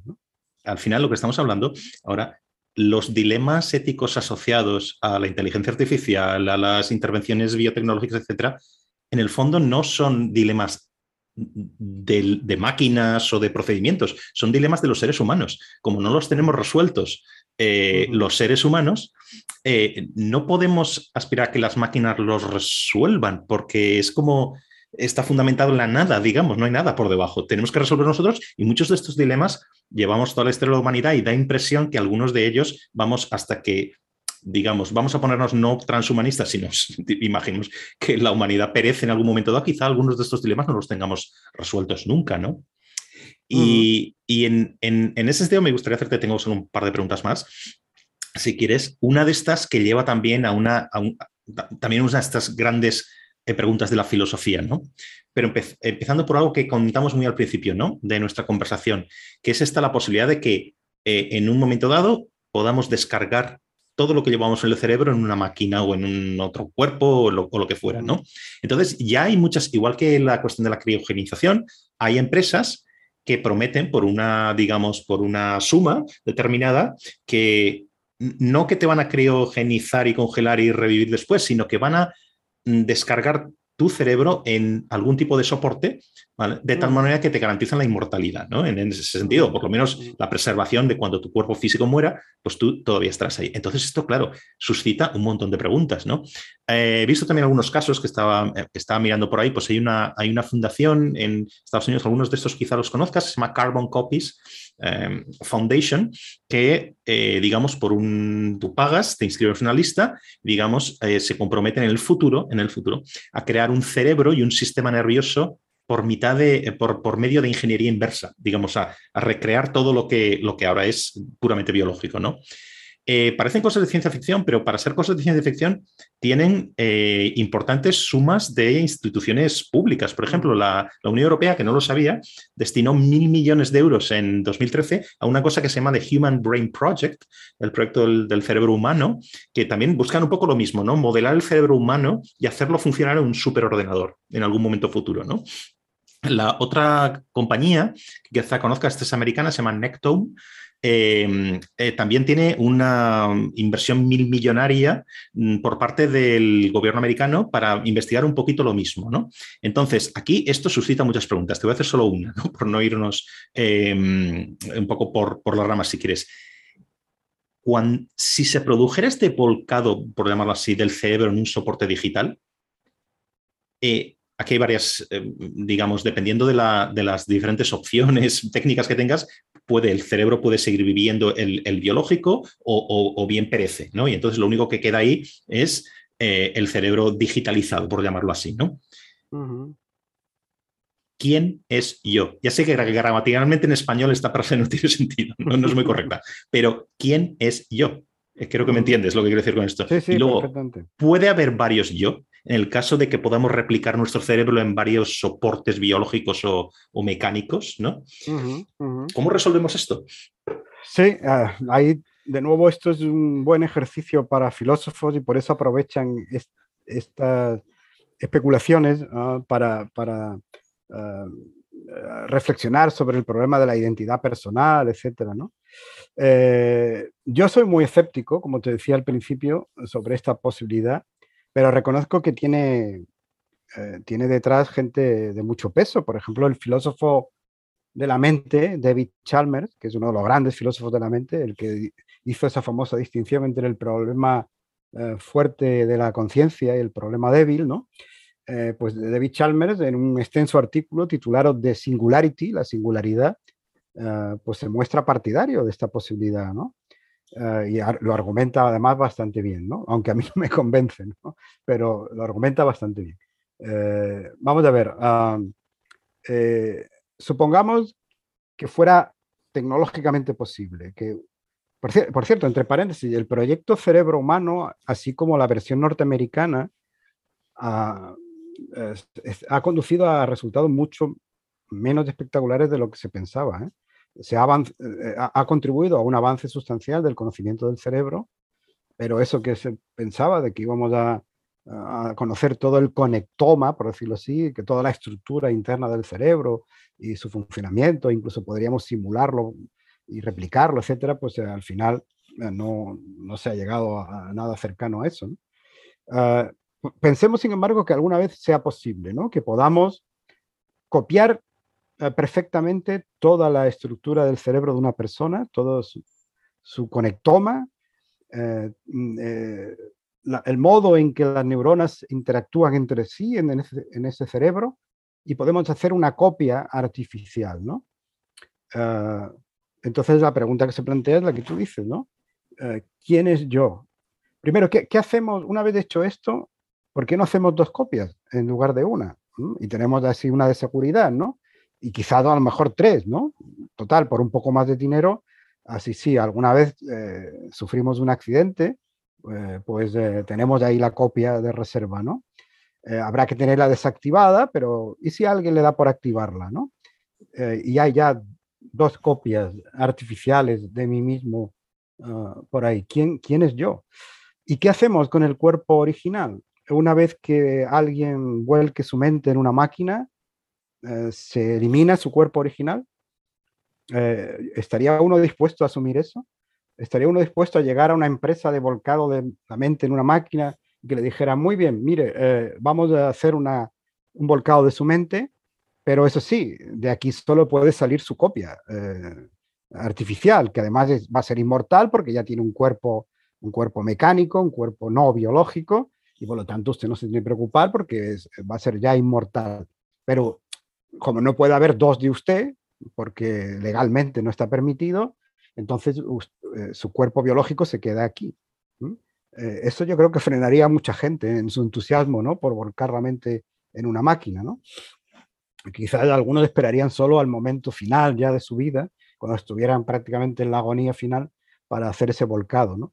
Pero no se evitaría el problema de la identidad personal. ¿Estamos realmente seguros de que esa copia soy yo? Porque si no estamos seguros, eh, hacer una copia y, morir es equivalente a morir, sin más. Porque esa copia ya no soy yo. Y si hago varias copias, eh, eh, ¿tengo un yo distribuido o cada una de ellas soy yo? ¿Cómo concebir un yo múltiple? ¿no? Es verdad que hay casos médicos muy extraños, ¿no? de cerebro dividido, etcétera, donde parece como que hubiera uh, dos yo en el mismo cuerpo, etcétera, ¿no? Pero, en fin, digamos que son casos muy excepcionales, ¿no? Y luego, claro, hay un hecho también bastante claro. Eh, eh, esa copia esa máquina en la que he volcado mi mente ya no es un ser vivo, ya no se relaciona con el mundo como me relaciono yo a través de mi cuerpo. Eh, mi mente, por lo que hoy día sabemos, no solo desde el punto de vista filosófico, sino desde el punto de vista científico, mi mente no es un software que esté alojado en un, en un hardware biológico, en un wetware, como dicen algunos, ¿no? Eh, mi, mente se relaciona con el mundo y se constituye como un yo eh, a través de, del propio cuerpo y del modo en que un cuerpo biológico entra en, relación con ese mundo. El modo en que estamos en el mundo, por utilizar terminología heideggeriana, el modo en que estamos en el mundo es en un cuerpo. Somos una mente incorporada o corporizada, como queramos decirlo y pensar que con un cuerpo radicalmente diferente seguiría siendo la misma mente, yo creo que es eh, muy ingenuo desde el punto de vista filosófico, ¿no? Eh, para, para, poner un, solo ejemplo, ¿no? ¿Cómo sería nuestra vida sexual? ¿Mm? Sería sexo virtual, claro, de suponer, ¿no? Eh, pero mm, ¿es lo mismo el sexo virtual que el sexo real? Yo apostaría que no. Apostaría que no. Pero fíjate que también podríamos, esto lo estoy pensando ahora mismo, ¿eh? que a lo mejor podría volcarse ese cerebro en, no necesariamente en una máquina, digamos, con una especie de disco duro o algo así, digamos, eh, sino, por ejemplo, en otros cuerpos creados artificialmente, digamos, o, intercambiados o donados. es que aquí las posibilidades son, no hay, no hay límites a la imaginación, porque esto es ciencia ficción, ¿no? Entonces hay incluso entonces estabas diciendo, claro, si, si la descarga esta se produce del volcado en una máquina, digamos, eso no está vivo, ¿cierto? Pero considerando otras posibilidades, te llegarías a plantear la pregunta última de todas, que es, que es la vida, ¿no? no, creo, vamos. Pues mira, una, una, de los rasgos, uno de los rasgos que, en los que hay bastante consenso que definen a la vida es la capacidad de metabolizar y, un robot no tiene capacidad de metabolizar, y una máquina no tiene capacidad de metabolizar. No todo el mundo está de acuerdo en esta definición de vida. Por ejemplo, los transhumanistas normalmente no están de acuerdo con eso. Piensan que la vida es pura información, estructurada de una cierta manera. Craig Venter la define así. en uno de sus libros, Craig Venter dice, la vida es información teletransportable. O sea, que piensa que, que todo lo que es un ser vivo se puede eh, teletransportar y tendríamos de nuevo un ser vivo una vez que armáramos esa información tal y como era. ¿no? Ah, bueno, eh, esa es una manera de verlo, pero de luego no es la mayoritaria. ¿no? Llamamos un ser vivo a una entidad que es sobre todo capaz de autorreplicarse, de evolucionar de forma abierta, y esto lo podrían hacer las máquinas, eso es cierto, pero también capaz de metabolizar, capaz de, de, obtener energía a partir de la transformación de moléculas de carbono, utilizando para ello enzimas, que son también moléculas de carbono. Eso, eh, eso forma parte de la definición de vida, tal y como hoy se admite en filosofía de la biología. Y es una máquina no lo puede hacer.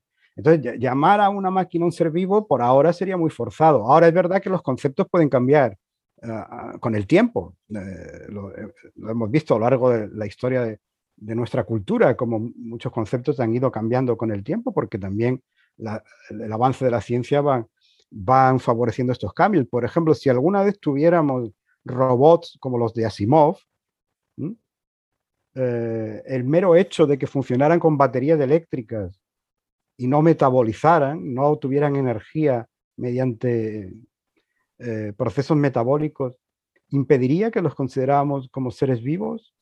Pues a lo mejor no, a lo mejor llega, un día en que un, robot así, un robot tan cercano a lo que somos nosotros, al menos desde el punto de vista mental, y en ese caso, en el de, Asimov, incluso emocional, pues diríamos, pues ¿cómo, le voy a negar a, este, a este ser la, la, condición de vivo? Claro que está vivo, de otra manera muy diferente. ¿no? podría ocurrir, pero por el momento, de luego, no le llamaríamos un ser vivo.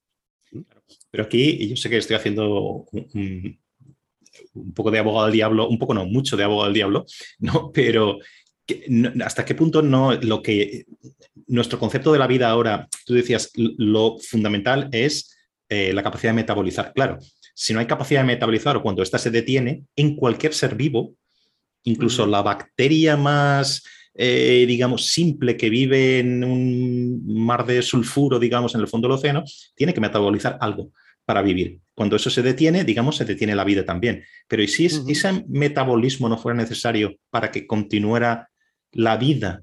Ahí, claro, lo primero que se pregunta es ¿qué es vida en ese caso? Tendríamos que cambiar nuestra definición actual de vida, pero sí, eso sería factible. Ya digo que no hay que, no hay que dejarse atrapar por los conceptos como si fueran inamovibles, ¿no? Eh, tenemos que aprender también a cambiar su significado. Y claro que sí, lo mismo que oía, el significado del término agua no es el mismo que en la Edad Media, porque por, ejemplo hoy cualquiera sabe que está compuesta de hidrógeno y oxígeno y ningún medieval lo sabía, pues eh, posiblemente eh, con el término vida pueda pasar algo así. ¿eh? una cuestión que es, tiene que ver con el futuro, pero también mucho con el presente y que está literalmente, para esta redundancia, presente en, en todas las implícita o explícitamente en todo, en, todo lo que comentas en tu, y lo que tratas en tu libro, ¿no? Que es la cuestión de la, de la gobernanza democrática de todas estas cuestiones, ¿no? Es decir, ¿cómo podemos crear? Porque al final nos enfrentamos en todos estos casos que estamos tratando a consecuencias muy reales, digamos, en el momento que, está, que, que, pueden darse, consecuencias muy reales para la forma en que vivimos, para nosotros como individuos, eh, etcétera, ¿no? Entonces, la cuestión es que eh, la vida en el mundo, digamos, funciona base a ciertos eh, eh, principios, la libertad, la igualdad, la igualdad de acceso a ciertas, ciertos servicios, ciertos bienes públicos, a ciertas cosas, etcétera, ¿no? Por supuesto, todo esto decidimos colectivamente qué es valioso o a qué debemos acceder, etcétera, ¿no? Bien. La cuestión es, es que parece de sentido común, digamos, que hubiera una gobernanza democrática y no que decidiera una empresa por, por, su lado o, un individuo muy rico por su lado que, que, mejoras se van a o, qué intervenciones van a haber, etcétera. Una gobernanza democrática. ¿Cómo se crea una, una gobernanza de todos estos cambios adecuada quizá global, porque estamos hablando de cosas que superan las fronteras nacionales, ¿vale? De todas estas, en el caso de todas estas intervenciones biotecnológicas, yo por poner un poco los pies en la tierra, estaba pensando en el caso muy real de ahora de la cuestión de las vacunas del COVID. A ver, los países ricos que pueden comprar vacunas eh, pueden inmunizar a toda su población. Los países que no pueden no solo comprar las vacunas, sino hacer, no hacer prácticamente nada porque ni siquiera tienen presupuesto ni tienen los medios para acceder ni a esa ni a otras cosas, dependen, digamos, de, vamos a llamarlo así, una caridad global o instituciones internacionales que les suministran vacunas, que es lo que está ocurriendo. Si esto no existiera, seguirían muriendo de algo masivamente, de algo que puede evitarse, ¿no? Entonces, si no podemos resolver las cuestiones que tenemos ahora, no las podemos resolver bien o, digamos imperfectamente, ¿vale? ¿Cómo podríamos gobernar todo esto? Y otra cuestión unida a esto, ¿quién debe decidir? Esto es una cuestión muy genérica. Deben decidir los comités científicos o de expertos, deben decidir los líderes políticos elegidos, deben decidir todos los ciudadanos. Eh, aquí podemos pensar que todos los ciudadanos decidiendo pueden llegar a conclusiones, eh, digamos, o a decisiones sabias, pero no necesariamente eso no está garantizado tampoco. Digamos, ¿no? A lo mejor habría que restringir la democracia en, ese sentido, ¿no? Pues este es para mí el problema central. Este es el problema central. Eh, y este es real, este lo tenemos ya adelante. ¿Eh? Eh, y si algún interés tiene reflexionar sobre estas promesas futuras, etcétera, es precisamente eh, darnos cuenta de que el problema de la gobernanza no, no es algo para evitar que en el futuro un Terminator termine por, con, con, todos los seres humanos, sino para, para, ver qué queremos que sea la ciencia y la tecnología desde ahora en adelante. Y hay una tesis que es muy popular y que deberíamos evitar a toda costa, que es la tesis del determinismo tecnológico. La tesis de que si algo se puede hacer, se terminará haciendo. Y que por lo tanto lo mejor es, según parece, ¿no? Ah, dejar que se haga lo que se quiera. Porque si al fin y al cabo alguien lo terminará haciendo, no hay manera entonces de evitarlo. Esta tesis es absolutamente desmovilizadora y sin embargo la repiten muchos científicos y muchos políticos. Y, es una tesis que está, yo creo, al servicio de los intereses de las grandes empresas tecnológicas. A las grandes empresas tecnológicas sí que les interesa que todo el mundo crea que no se puede hacer nada para evitar que sus deseos eh, y sus objetivos se impongan. ¿no? Afortunadamente, eh, los países donde la tecnología está más desarrollada eh, empiezan a darse cuenta de que esto hay que tomárselo en serio, ¿no? Y me estoy refiriendo en particular a la Unión Europea y a los Estados Unidos. O un problema diferente es de China, ¿no? China es la gran incógnita. Pero ahora mismo la Unión Europea está dando un ejemplo a todo el mundo de eh, regulación del uso de las nuevas tecnologías, incluyendo la inteligencia artificial, los robots, la ingeniería genética, etcétera, etcétera, etcétera y, lo está haciendo en general bastante bien. Es verdad que hay algunas cosas que pueden ser más o menos discutibles, como por ejemplo una decisión reciente de ah, considerar los, eh, sí, los organismos modificados con CRISPR-Cas9 como organismos transgénicos. Eso ha generado polémica y es verdad que es discutible y puede causar ciertos perjuicios a Europa, pero en general yo creo que lo que está haciendo Europa con, el, con la regulación de todas estas nuevas tecnologías es bastante bueno eh, y, incluso puede servir de modelo para otros países. En Estados Unidos también hay, eh, también hay eh, ya pues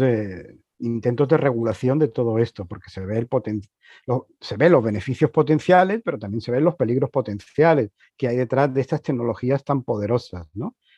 Y yo creo que ese es el gran reto porque ah, no sabemos todavía cómo articular el desarrollo científico y técnico en libertad con ah, un control democrático de la ciencia y la tecnología. ¿eh? Los científicos suelen hablar mucho de la autorregulación, de que lo mejor es dejar en manos de los propios científicos eh, estos problemas de autocontrol, de lo que debe hacerse y lo que no debe hacerse. Pero eso podía ser una tesis más aceptable hace algunas décadas, cuando la mayor parte de la investigación científica y técnica eh, se hacía con fondos públicos. Hoy día, sin embargo, en muchos países eh, se hace con fondos privados, son las empresas las que están financiando este tipo de investigaciones tecnocientíficas. Y, hablar en tal caso de autorregulación es tanto como decir que sean las empresas las que lo decidan, ¿no? Y esto es discutible. Tú mencionabas un asunto que es muy importante. Por ejemplo, ¿por qué en la agenda investigadora se prima la investigación sobre enfermedades que afectan a los países ricos, como las enfermedades cardíacas, y en cambio todavía no hay una vacuna efectiva contra la malaria, que es la enfermedad que más seres humanos mata. Pero claro, los mata en países pobres, ¿no? No debería haber una especie de coordinación mundial. Podemos incluso pensar en algún tipo de organismo eh, mundial que tuviera cierta autoridad y que pudiera coordinar la investigación científico-técnica de manera que realmente respondiera a los intereses de los ciudadanos ¿No sería también importante conocer cuáles son los intereses de los ciudadanos al respecto? hay que esperar a, que una tecnología se implante para ver cómo reaccionan los ciudadanos ante ella. ¿No podría haber análisis previos para ver si realmente esa tecnología está satisfaciendo eh, auténticas necesidades o está simplemente eh, creando necesidades que no se tienen? No, no, hay tampoco que ser muy puritanos con esto. E, e, esta, esta idea de que la tecnología crea necesidades artificiales, necesidades superfluas, y que por lo tanto eso hay que evitarlo, es una manera ingenua de ver el asunto. Ortega y Gasset ya lo dijo en los años 30. Eh, dijo que las necesidades superfluas son las auténticas necesidades humanas. Es decir, eh, eh, las necesidades básicas las compartimos con los animales. Esto de comer y de dormir y buscar abrigo eh, son necesidades básicas, pero también son las básicas de un animal. Lo que nos hace humanos son precisamente aquellas necesidades que no tiene un animal. como por ejemplo oír una buena pieza musical de vez en cuando, eh, charlar con un amigo, disfrutar de un, buen vino, eh, leer un buen libro. Eso es absolutamente superfluo desde el punto de vista biológico de la supervivencia, pero son justamente las necesidades que nos constituyen como seres humanos y son justamente las que la tecnología puede satisfacer. De manera que incluso aceptando que la tecnología satisface necesidades superfluas, Ortega diría, sí, claro, justamente las, más importantes, ¿no? Eh, eso no significa que, que, no se hayan creado, obviamente, eh, deseos artificiales eh, y que luego se haya aprovechado para vender un producto que nadie necesitaba, ¿no? Pero digamos que, que sin caer en, en, una posición, una posición puritana, habría que tener más en cuenta qué es lo que realmente beneficiaría a los ciudadanos y por lo tanto habría que oír más su voz, ¿no? Esto lo ha analizado, y yo creo que es un pionero en este sentido, eh, muy bien eh, el filósofo de la Universidad de Columbia, Philip Kitcher, ¿no? Eh, él habla de una ciencia bien ordenada, ¿no? que sería una ciencia en la que se tuviera en cuenta, por ejemplo, también a los más desfavorecidos, no, no solo a los más ricos, a, los que pueden pagar sus beneficios. ¿no?